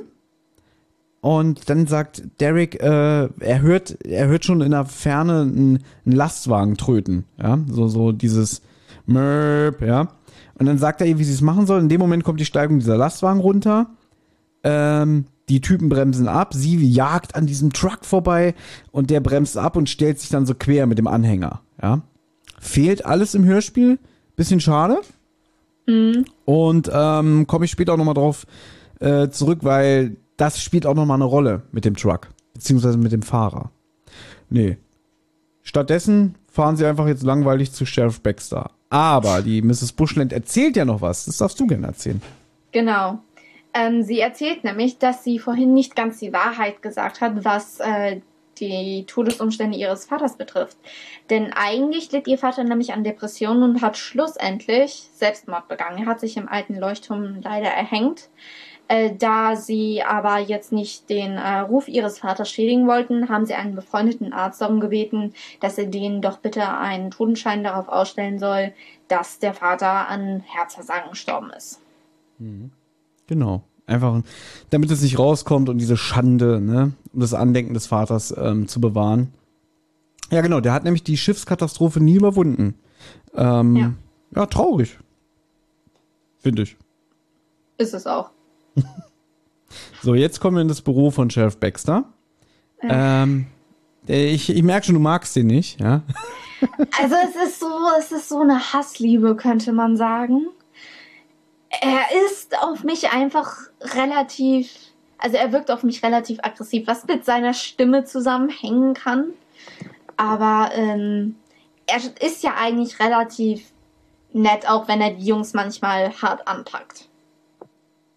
So wie Cotta eben, wie du ja schon vorhin gesagt hast. Andreas Becker. Ich kenne den auch gar nicht. Ich weiß gar nicht, was der noch so gemacht hat. Weil ich habe immer schon das Gefühl, er verstellt ja auch so ein bisschen die Stimme. Ähm, vielleicht liegt es ja daran, weil die Stimme klingt halt nicht so natürlich, finde ich. Das kann sein. So. Ich habe jetzt hier die Seite zum Beispiel auf hörspielland.de. Da kann man immer einzeln so die Sprecher anklicken. Was hat er denn noch so gemacht, der Andreas? Oh, der hat in einer drei Fahrzeugfolge mitgemacht. GPS-Gangster. Und das war's. Wen hat er denn da gesprochen? Ein Mann. Das steht da. GPS-Gangster, Charakter, Mann. Jahr 2014. Super. Ansonsten, der macht auch gar nicht so oft mit, sehe ich gerade. Der macht gerade mal ein 1, 2, 3, 4, 5, 6, 7. In 8 Point Widmark-Folgen nur mit. Das ist wenig. Dafür, dass er hier eigentlich schon so. Also ich finde, weil er in Folge 1 auch so prominent so ähm, eingeführt wird. So dachte ich eigentlich immer, der hat dann auch so eine Rolle wie Inspektor Cotter oder so. Nee, aber das kann daran liegen, dass du hast ja auch schon erwähnt, dass äh, dann manche Folgen gar nicht in Point Whitmark stattfinden. Also dass daran wahrscheinlich eher liegen würde. Mhm. Weil äh, an die meisten Folgen, die jetzt in Point Whitmark, wie gesagt, spielen, da ist er eigentlich, glaube ich, fast immer mit dabei. Aber was hörst du denn lieber so? Hörst du Folgen, die dann wirklich so in Point Whitmark spielen oder wenn sie außerhalb sind? Ist schwierig zu sagen. Also ich mag die Folgen in Point Whitmark sehr gerne. Aber es gibt auch so manche Folgen, die außerhalb, die sind auch relativ interessant. Also kommt drauf an, welcher Fall es ist, würde ich sagen. Okay. Und du? Ähm, ja, das ist so, so wie dieses, so, so, dieses, auch dieses Rocky Beach Feeling. Ich mag es eigentlich auch lieber, wenn die Jungs zu Hause sind. Weißt du? Da gibt's, kommt auch wieder auf die Folge drauf an, aber so manchmal so, wenn da einer kommt und sagt irgendwie, hey, ich habe einen Fall für euch, hier habt ihr ein Ticket, fliegt mal nach Afrika, das ist mir immer zu konstruiert, weißt du? So, ja, und hm. es kommt immer auf die Situation an, so, so wie, wie natürlich sich das entwickelt, ja. Ähm, so. Ich muss jetzt mal kurz gucken. Also, im Büro vom Sheriff angekommen. Sie erzählen jetzt auch von den Ereignissen der letzten Tage. Genau angefangen bei den Botschaften, die sie bekommen haben, hinüber zu den Kernen blauen Buick und der Tatsache, dass der alte Leuchtturmwärter sich damals erhängt hat. Natürlich eine Absprache mit Mrs. Bushland, ne, dass sie das doch erzählen dürfen. Ich glaube, im Buch sagen sie auch so, ja, aber sie wissen schon, dass wir das jetzt erzählen müssen. Ja, ja, macht. Ähm, sie konnten die Männer zwar in dem Auto nicht erkennen, aber Derek erzählt, dass es sich dabei um ein Modell von Ende der 80er Jahre handelt. Im Buch sagt das, habe sich um das vorletzte Modell gehandelt. Fand ich auch wieder ganz interessant, so diesen kleinen Unterschied. Äh, und Cassandra Harris, der weibliche Hilfs-Sheriff, die kommt schon mehrmals immer herein, um Sheriff Baxter an seinen Termin zu erinnern und die Herren würden schon ungeduldig warten. Mhm. Jay fragt, was wohl an der Albacore so interessant gewesen sei, dass jetzt jemand sich zu so einem Verbrechen habe hinreißen lassen. Woraufhin der Baxter antwortet, ja, laut alten Unterlagen hat, hat die ja nur Lebensmittel geladen gehabt, Spezialitäten aus Europa. Die Bergung, die war so schwierig und teuer. Ähm, deswegen hat man sie gleich auf den Meeresgrund gelassen. So, wie geht's weiter? Ja, dann äh, kommt die, ähm, hier die, oh Gott, der Hilfssheriff kommt nochmal rein. Cassandra. Und dann, äh, genau, ich hab's nicht so mit Namen, weißt du. Okay. ähm, äh, dann kommt die Cassandra nochmal rein und dann äh, folgt auch schon gleich der Termin, den er hat, nämlich ist Termin mit dem Bürgermeister. Und äh, der redet dann direkt auch auf den Sheriff Baxter ein, sieht dann aber auch äh, Jay und Derek. Und ähm, ich weiß gar nicht, also wie er die nochmal benennt, aber ähm, er schüttelt ihnen auf jeden Fall kräftig die Hände, wo die beiden auch zusammenzucken, was äh, daran liegt, dass der Bürgermeister. Äh, Bürger The Mayor. der Bügelmeister. Wow. der Bürgermeister. Dass der Bürgermeister äh, seinen Siegelring eben trägt. Über, ähm, bei, äh, er definiert die beiden auch noch, wo ich äh, selber so finde, dass er sich so ein bisschen einschleimt, könnte man sagen. Was er wahrscheinlich bei jedem Wähler tut. Hm. Typisch Politiker. ja. Ähm, äh, bei Derek kann ich mich noch genau dran erinnern, dass er ja sagt, äh, dass er nicht in dieser, ähm, dieser, was war das nochmal? Spielst, Kirchenband oder so? spielst du noch Orgel in der Beatkapelle? Genau, Ja. genau, genau. Und dann, naja, eigentlich ist es ja ba witzig. Bass in einer Punkband, aber ah, ah. Äh, vielleicht auch ganz wichtig, er kommt ja auch mit seinem Assistenten Riverdale rein, der spielt später nochmal eine Rolle. Ähm, und es geht ja auch um die Sicherheitsbestimmungen, die am Wahltag äh, herrschen. Die will er nochmal mit dem Sheriff besprechen. Ähm, genau, und er sagt auch so, ah, zwei Drittel von Point Wittmark, dem Sender, der heißt wie die Stadt. Und ach, die Jugend, ne? Die muss ja immer gefördert werden und so alles, ja. Ähm, hier vielleicht mal ganz interessant, das war der Sprecher, der heißt Henning Schlüter. Und der ist, ja, du kennst ihn. Aus einer drei Fragezeichen-Folge wirst du ihn kennen. Und zwar einer ganz beschissenen Folge. Und das meine ich wirklich ernst. Der, hier diese, die Karten des Bösen. Das ist diese Die mit den Folge. Tarotkarten, Ja, wo sich die Frau einfrieren lässt. Das ist der, der, der, der, der, äh, der Doktor, der angeblich. Genau, genau, der zu Justus sagt, du fettes Schwein. Das ist der. Und Hätte ich jetzt ähm, nicht wiedererkannt. ne, hier klingt er relativ, ich finde hier klingt er gesünder, finde ich. In der äh, drei Fahrzeugfolge klingt er schon richtig, ja, wirklich sehr, sehr übergewichtig, so vom, vom Stimmvolumen, ja. Der ist aber 2000 gestorben und deswegen Oh, ja, ja, und das Hörspiel ist ja 2001 erschienen. Also, da würde mich mal interessieren, wie lange die Vorlauf hatten, bis sie, weil ich, ich meine, wenn sie wirklich zehn Folgen produziert haben, die alle 2001 erschienen sind, ähm, ja, und wenn man so die Hintergrundgeschichte von der Serie kennt, würde mich nicht wundern, wenn die vielleicht schon zwei, drei Jahre vorher angefangen haben. Das würde mich mal interessieren. Ja. Aber Ja. das ist nur der, der Hörspiel-Nerd, der aus mir spricht. Das, nee, alles kann ich ja komplett nachvollziehen, weil das ist ja auch interessant, sowas zu wissen. Mhm. So. Auch jetzt interessant, also weil der Baxter schmeißt jetzt einfach die Jungen raus und sagt irgendwie, er hat ja auch vorher nochmal so ein Verbot ausgesprochen, dass er meint, ihr geht jetzt zu Cassandra, ihr gebt äh, das Protokoll und äh, Alleingänge sind in Zukunft verboten. Im Buch ist jetzt nochmal, da kommt ein, eine, eine Meldung rein, ey, da steht so ein Laster oben auf der, auf der, auf der Bergstraße quer. Ne? Und dann sagen sie, ja, das, das war, als wir da gerade verfolgt wurden. Ne? Und dann fahren sie nochmal mit der Cassandra hin zu dieser Steigung. Und der Truck ist verlassen. Der versperrt die Straße. Und vom Fahrer und von dem Buick fehlt jede Spur. Ja. So. Also, da ich jetzt nicht weiß, inwiefern das jetzt aufgelöst werden will, das ist ja ganz interessant. oh, das ist wirklich interessant. Schätzt doch mal, was, was, was könnte passieren? Also, am ehesten würde ich jetzt sagen, dass der äh, Laster irgendwas mit dem äh, Segelwerk zu tun hat, dass da eventuell äh, dieser ähm, junge Mann drin saß. Und dass Ah. das damit irgendwie zu tun hat, aber äh, Du meinst, dass der wusste, die werden verfolgt und ist schnell mit dem Laster vom Sägewerk da hochgefahren? Nee, um- nee, ich denke, ich denke wirklich, vielleicht war das Zufall. Nee, aber ansonsten, äh, was könnte denn das sonst noch sein? Nee, ich komme nicht drauf. Ja, ich, ich löse später auf. Aber ähm, sagen wir mal so, der Laster hat ja die Straße versperrt und die, die, die Gangster waren ja dann nicht in der Lage, die Verfolgung aufzunehmen. Ähm, und vielleicht als Tipp, den ist ein Reifen geplatzt. Den mussten sie dann wechseln. Und dann sagt einer von den Jungen, na gut, wenn sie den Reifen wechseln mussten, dann haben sie natürlich Zeit auch hier verbracht. Und dann hatte der Truckfahrer ja auch Zeit, sich denen ihre Gesichter einzuprägen. Und ähm, das wird ihnen vielleicht nicht gefallen haben.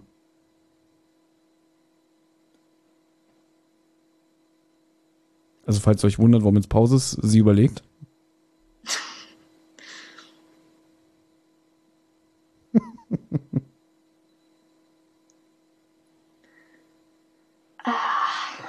Lass uns an deinen Gedanken teilhaben.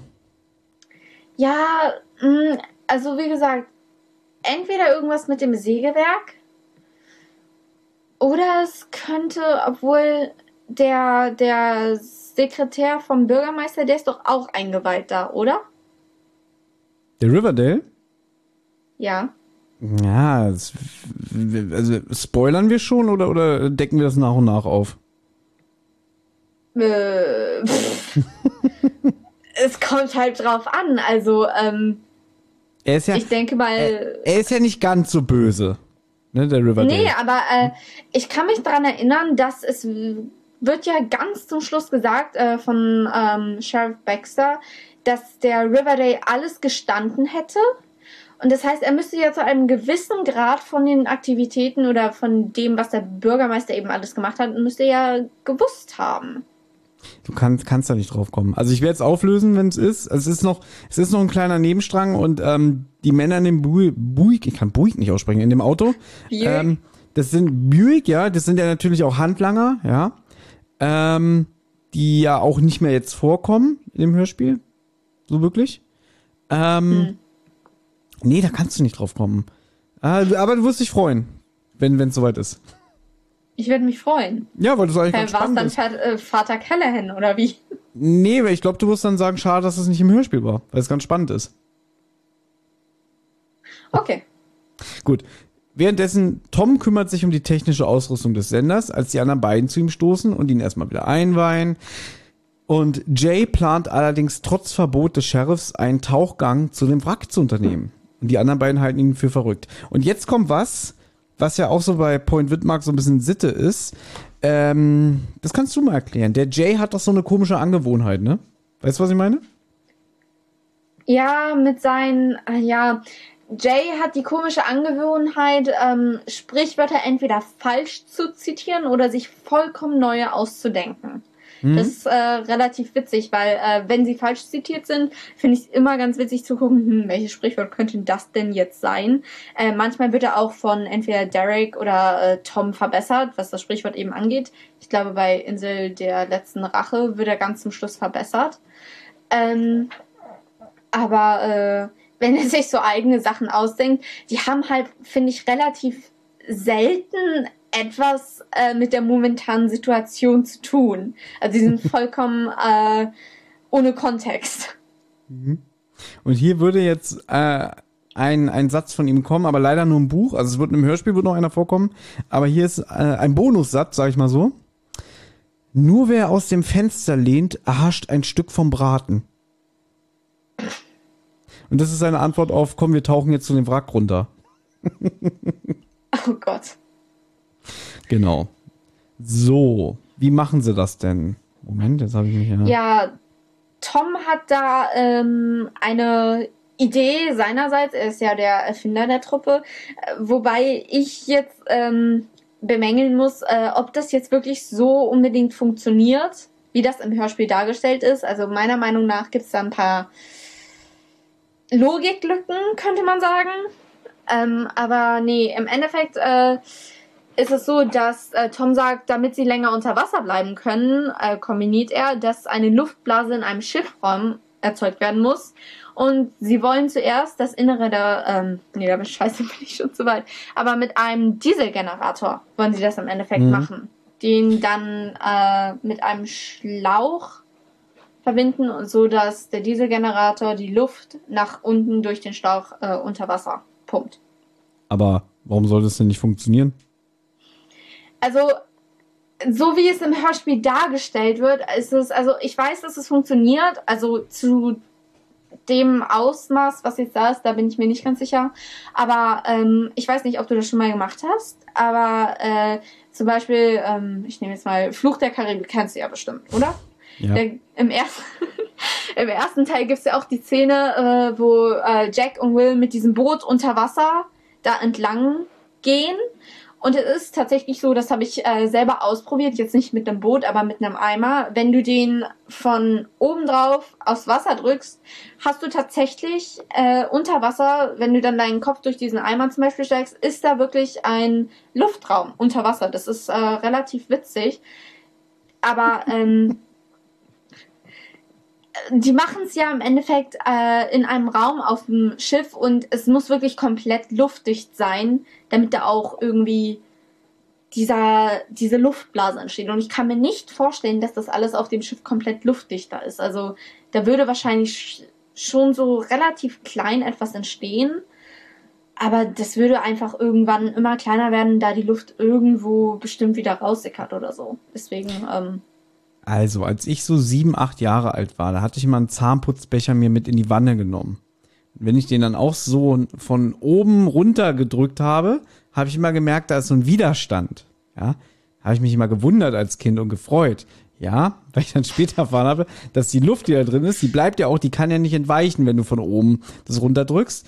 Und ähm, dann habe ich dann auch immer den, den Zahnputzbecher dann so nach oben schießen lassen, weißt du, so, so, so Sachen. So, das war, das war so meine erste Erfahrung damit, ja. Oder dass du ja zum Beispiel auch, wenn du ein Kanu, glaube ich, umdrehst, dann kannst du ja auch ähm, unter Wasser oder naja, wird schon schwer, weil Luft hat ja auch ein Gewicht, das dann runterzuziehen und so. Ähm, die Idee hierhinter ist ja einfach, dass sie das Wasser durch die Luft, die reingedrückt wird, ähm, rauspressen. Und es wird ja auch später gesagt, sie, sie machen ja jetzt nicht den ganzen Raum damit trocken, weißt du? Sondern nur Ja. äh, alles, was über dem Türrahmen ist. Weil wenn das Wasser rausgedrückt würde unter dem Türrahmen, dann würde ja wieder äh, Wasser eindringen und so alles. Ne? Also es ist ja wirklich nur so ein, ja, so ein Kopfbreit oder so Luft, den sie reinführen. Ich glaube, dass es von der Zeit her wahrscheinlich gar nicht so schnell gehen würde, weil es geht ja relativ schnell, wie sie es machen. Da könnte ich mir vorstellen, dass es vielleicht ein bisschen länger dauert. Aber so von der Idee halt, dass der Generator das Wasser rausdrückt und dann Luft reindrückt, so, das ist schon, sagt Tom ja auch, das ist reine Physik. Ne? ja, da kö- müsste ich jetzt Mara fragen. Äh, Physik habe ich auch abgewählt. So ein Pech aber Ja. auch. Glaub mal deiner gleichaltigen Freundin als den alten Mann.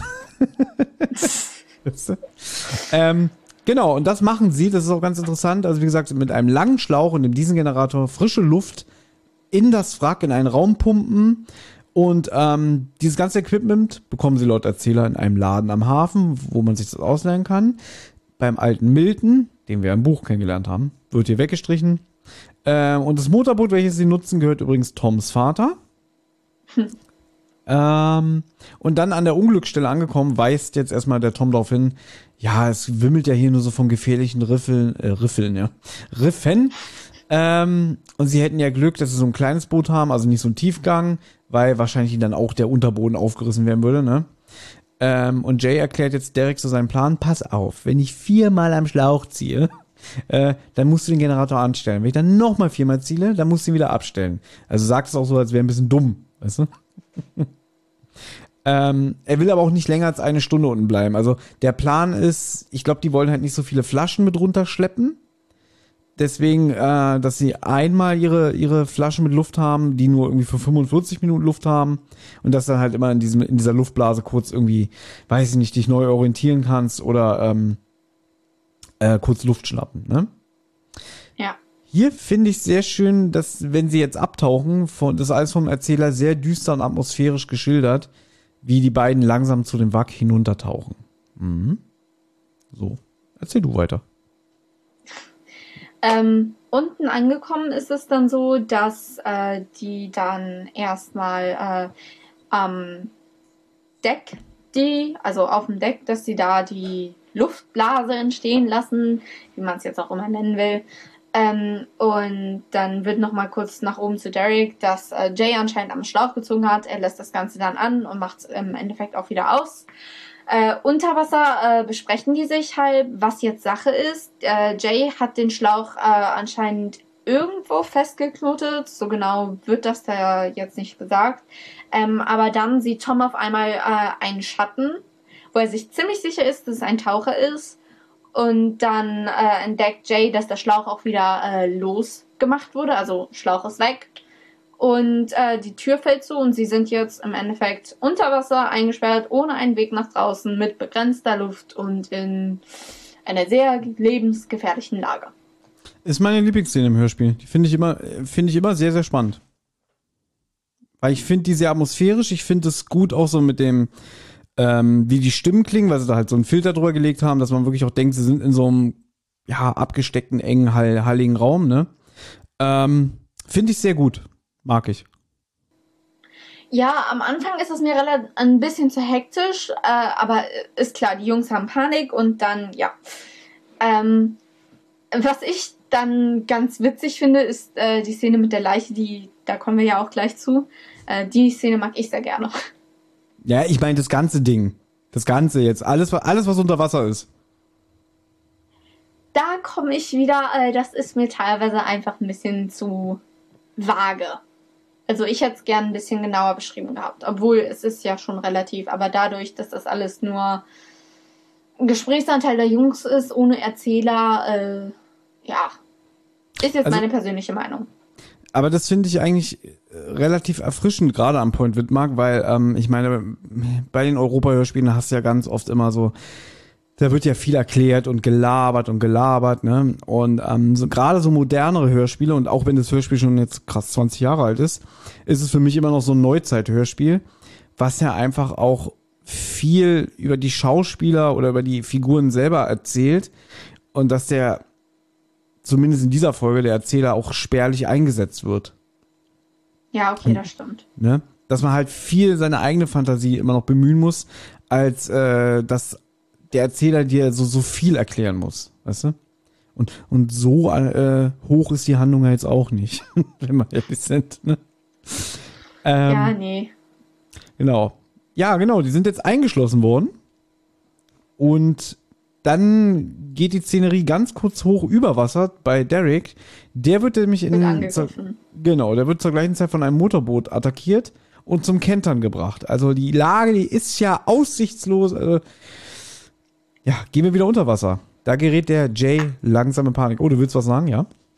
Ja, eine kurze Sache nur. Äh, ich kann mich nicht mehr ganz genau erinnern, aber äh, Derek ist ja im Endeffekt nicht mit runtergegangen und da ist jetzt meine Frage, hat er gesagt, er kann nicht schwimmen oder er kann nicht tauchen? Weil wenn er nicht schwimmen kann, dann ist das ja über Wasser nochmal eine ganz andere Situation.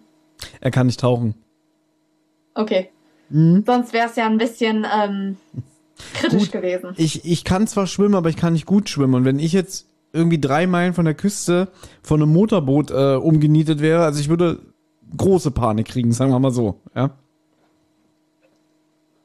Ja, okay, das hängt dann auch, ja, das hängt dann wirklich davon ab, wie gut du im Endeffekt schwimmen oder tauchen kannst, ja.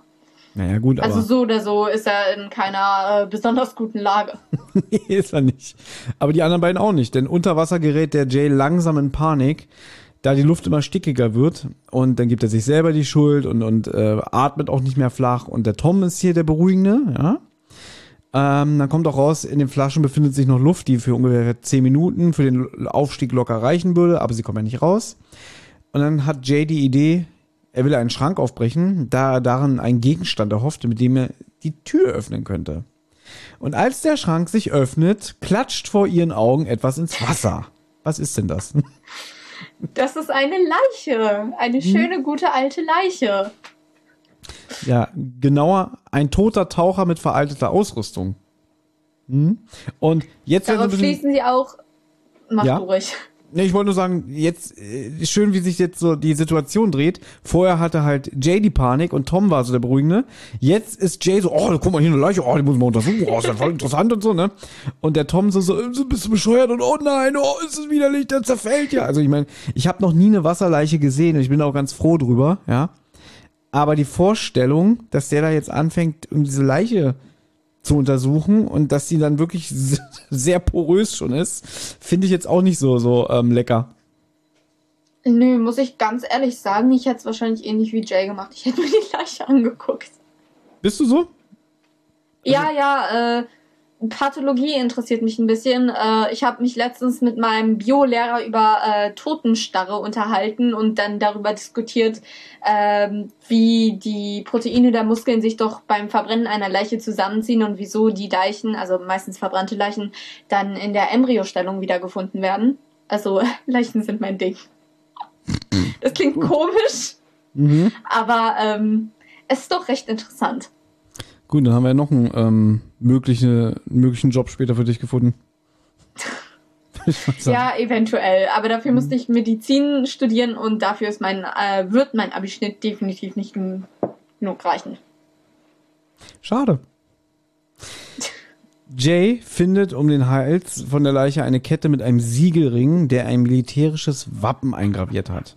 Und zwar von der 107. Infanterieregimente, also viele Fremdwörter hier. Ähm, Es handelt sich um einen Patrick van Houten. Ja? Und da klingelt es beim Tom, er erinnert sich an den Namen, denn der stand auf der Totenliste, die Vater Callahan ähm, in der Kirche hatte.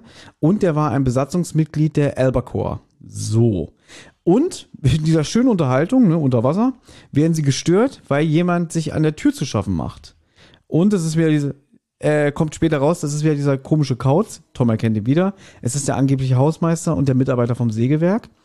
Ähm, und der macht ihnen klar, äh, dass sie ihm an die Oberfläche folgen sollen. Ja.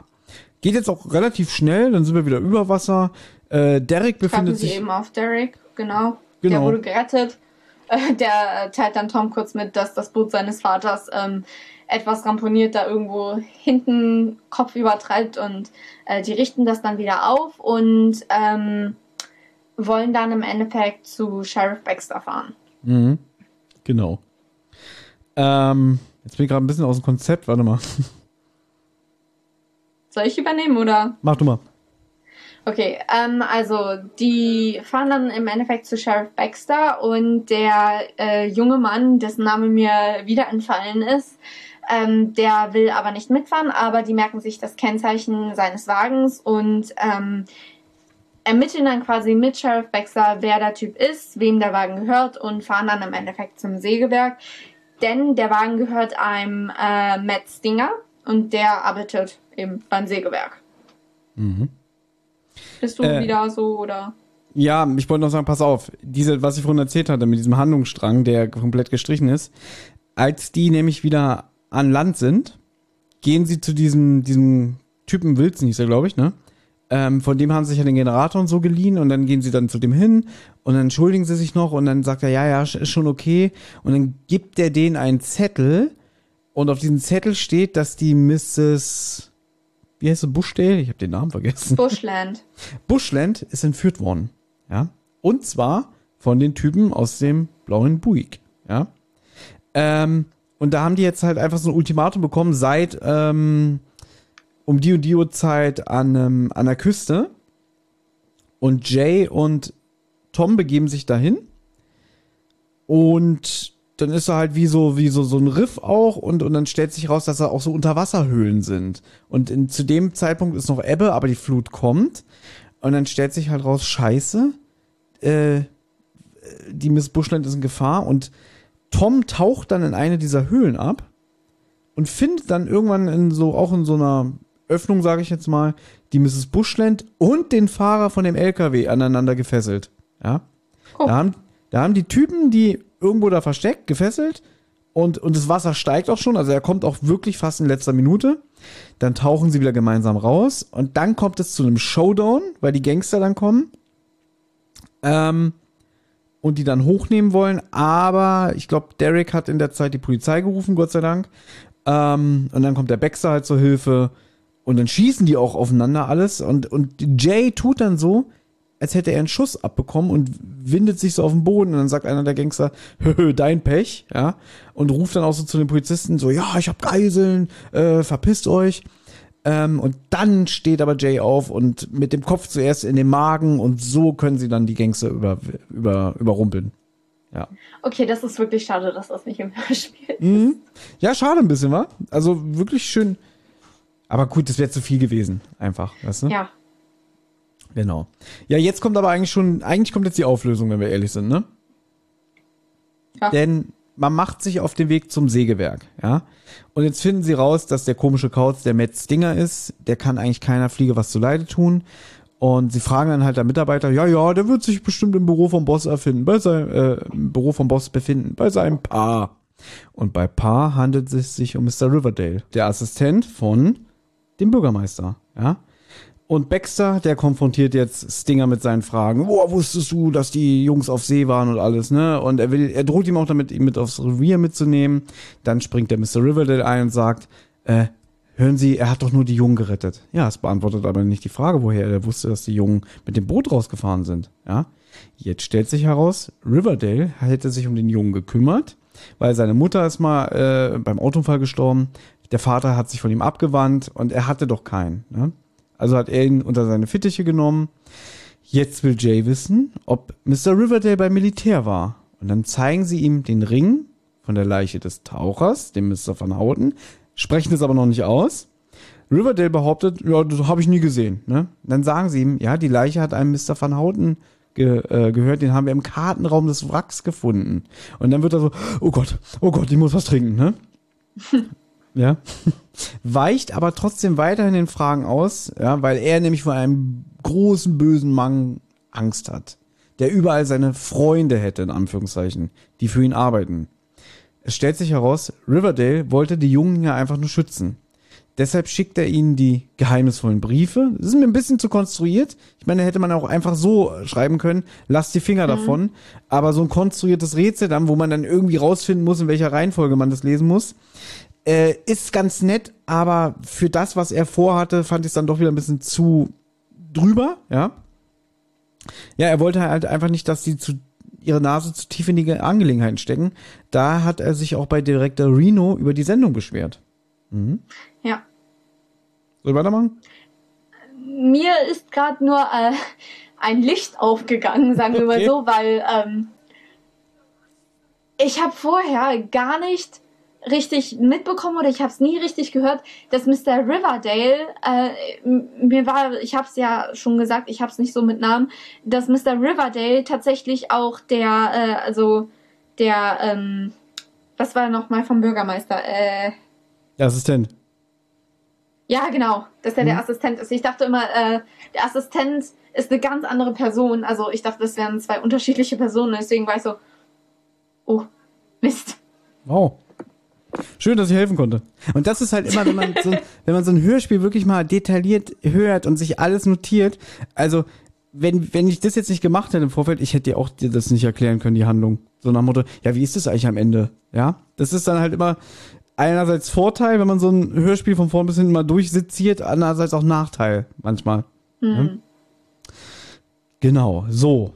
Wo waren wir stehen geblieben? Genau, hat sich beim Direktor beschwert und Baxter, der besteht auf den Namen. Ja, sagen Sie mir den Namen von dem Boss, ne? Und ähm, jetzt gesteht er, nein, das kann ich nicht, weil dann mache ich mich selber schuldig, weil ich habe damals das Leuchtfeuer entzündet, ähm, womit die Albacore auf Grund gelaufen ist. Ja. Jetzt kommt's raus, der Leuchtturmwärter, der war damals eingeweiht, ja.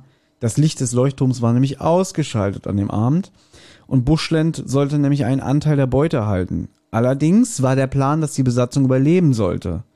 Ganz interessant, weil wenn der Van Houten, der ja auch Dreck am Stecken hat, soll, war der dann irgendwie dafür verantwortlich, die vom Schiff zu holen oder so? Keine Ahnung. Wird nicht gesagt.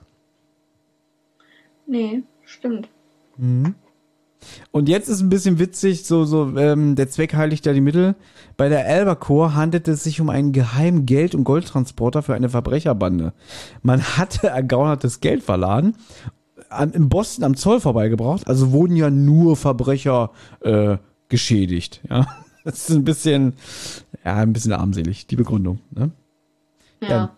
Nur der Captain und Patrick van Houten, der als Funker auf der Albacore gearbeitet hat, die waren eingeweiht. Und der Boss hat dann nach, dem die ganzen Untersuchungen zum Unglück ähm, durch waren, ist er mit Van Houten zum Wrack hinuntergetaucht, um den Schatz zu holen, sage ich jetzt mal und hat dann dem River dahinter erzählt, ja, ja, Van Houten, der hat seinen Anteil der Beute bekommen und der hat sich schon nach Mexiko abgesetzt. Also Riverdale wusste nicht, dass Van Houten da unten verendet ist. Mhm. Schon heftig. Aber er weigert sich weiter, den Namen ähm, zu nennen und will die Aussage verweigern, weil er einfach so einen Schiss hat vor, vor seinem Boss, ne? Ja, aber der Boss Riverdale und Van Houten, die haben gemeinsam im, Un, im wer, wer hätte es gedacht, 107 Infanterie-Regiment, ich kann nicht mehr sprechen, gedient. Und Jay weiß genau, um wen es sich bei dem Boss handle. Und auch Baxter dämmert langsam so, äh, was, ne? Und dann sagt er plötzlich, sag mal, morgen die Live-Übertragung zur Bundes, äh, zur Bundes, zur Bundestagswahl, zur Bürgermeisterwahl. Wollen wir die übertragen? Ja, von wo willst du denn übertragen? Wir haben doch kein Studio mehr. Ja, ich denke da an einen Leuchtturm. Und jetzt habe ich die gute Nachricht. Ich kann jetzt nicht mehr viel sagen, weil meine Notizen hier enden. Ähm, aber jetzt kommt das Zit ein weiteres Zitat von Jay. Den fleißigen Hamster schont der Winter. Genau. so, jetzt musst du erzählen. Also, am 25. Juni sendet Point Whitmark live von der Bürgermeisterwahl und Mr. Morris gewinnt die Wahl erneut. Also, bis es 30 Prozent hat verloren. Mhm. Schade eigentlich. Ähm, Sheriff Baxter beglückwünscht Mr. Morris zur Wiederwahl und umarmt ihn leidenschaftlich, was dann auch ein bisschen in die Länge gezogen ist. Und direkt danach enthüllt Sheriff Baxter vor allen Leuten, dass der Boss Mr. Morris ist. Also Mr. Morris hat, ist der große Kopf der Bande und hat im Endeffekt 23 Menschen ermordet. Man kann da jetzt drüber diskutieren. Also das eine war definitiv Mord, das andere je nachdem wäre eventuell Totschlag oder so gewesen. Äh, jedenfalls will ähm, Sheriff Baxter ihn dann auch verhaften. Mr. Morris sagt, er hätte anscheinend noch eine Waffe oder besser gesagt eine Pistole bei sich in der Manteltasche, die er gerade auf äh, Sheriff Baxter hält. Aber Sheriff Baxter lacht nur und sagt, ähm, haben sie definitiv nicht. Ich habe sie vorhin so leidenschaftlich umarmt, damit ich sie abtasten konnte. Und dann wird er auch verhaftet. Ähm, damit endet das Radioprogramm, wobei man sagen muss, dass äh, Derek äh, erzählt das Ganze ja, weil er ja live vor Ort ist und äh, wie das Ganze dann ähm, gesagt wird, also dass bei äh, Mr. Morris dessen Frau fällt in Ohnmacht, deswegen die Schulkapelle versucht das Ganze zu retten. Im Hintergrund kommt dann diese Musik und Mr. Reno steht da auch ganz verdattert. Äh, das finde ich echt witzig gemacht. Kann man vielleicht ähm, noch sagen, Reno ist ja im ähm, im Komitee, was, was die Organisation von dem Auszählen der Stimmen und so angeht, ne? Ja, ja. Mhm. Also, ähm, das kann auch eventuell damit zu tun haben, wieso er dann am Anfang so gegen den Bericht äh, von Mrs. 30 Prozent war. Wie gesagt, Richtig. alles Politik. Bin ich kein Fan von. ja, es ist natürlich alles auch hier wieder ein bisschen runtergebrochen und so. Ähm, aber vielleicht noch ganz wichtig, denn wie geht es weiter? Also die Mrs. Bushland sagte dann auch, Jungs, von wo wollt ihr denn in Zukunft senden?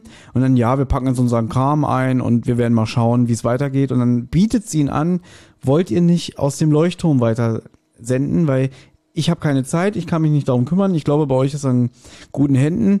Eigentlich braucht sie auch nur jemanden, der mal ein bisschen den, den Leuchtturm mal wieder auf klar Schiff bringt, wenn wir ehrlich sind. Ne?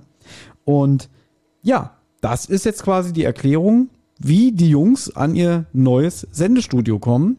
Fortan wird aus dem Leuchtturm gesendet. Was genau. sehr, sehr schön ist, wie ich finde. Und ähm, können wir eigentlich schon gleich mal ins Fazit gehen. Also ich finde es für eine erste Folge von der Serie ähm, einen sehr guten Einstieg.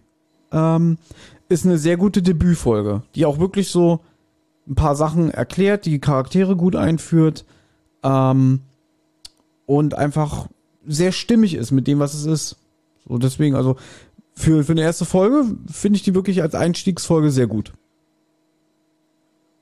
Äh, dem kann ich mich noch anschließen, ähm, bis auf die Sache, dass mich jetzt diese langen Pausen genervt haben.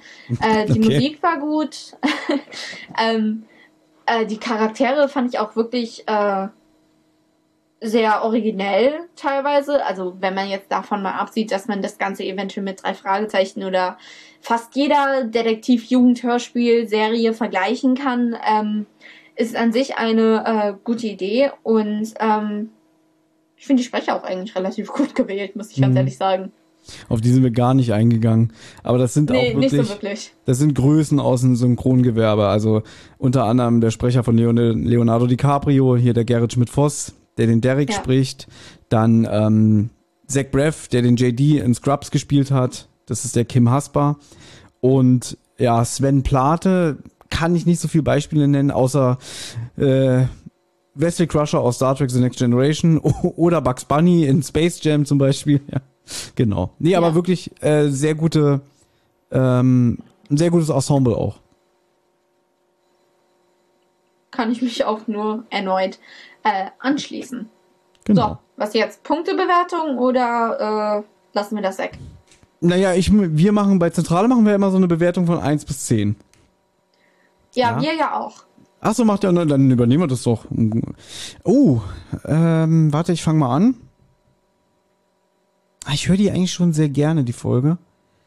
Äh, ich würde mich zu einer 8 hinreißen lassen. Ja, komm, eine 8. Ich gebe ihr eine 8. Von 10. Mm.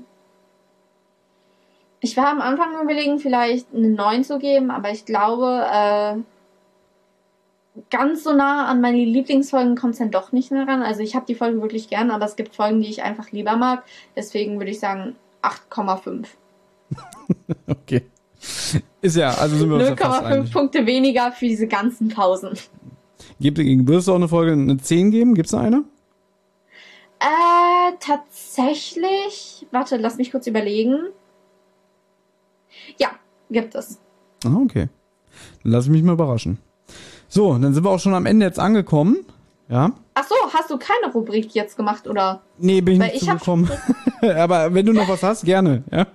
Ja, äh, weil wir haben jetzt eigentlich überlegt, äh, eine Rubrik zu machen, in der wir ähm, Sprüche wie Jay raushauen, die die Folge gut beschreiben. Also im Endeffekt umgewandelte oder eigens erfundene Sprichwörter. Und ich habe gleich drei Stück an der Zahl. Okay.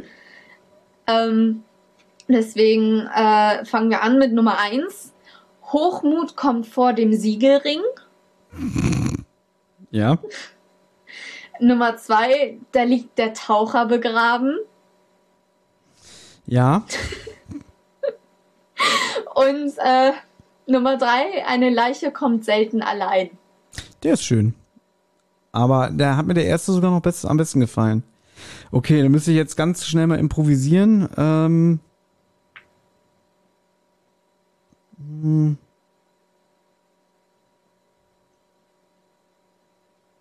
das kannst du alles schneiden, so lang wie das jetzt dauert. Nee, Ähm. vergiss es, ich mach, äh, was war's? Ah, genau, Fahrstuhlmusik lege Oh, ich immer ein.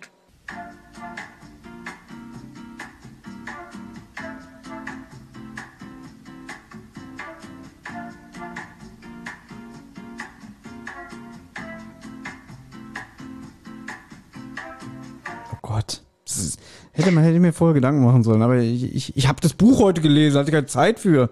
Ähm, weiß ich nicht. Wenn, wenn, wenn der Stein mit der Botschaft zweimal durchs Fenster fliegt.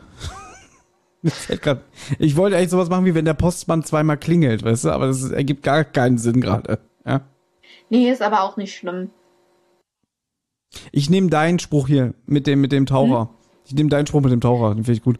Da liegt der Taucher begraben. Genau, den finde ich gut. Schließe mich an. Okay.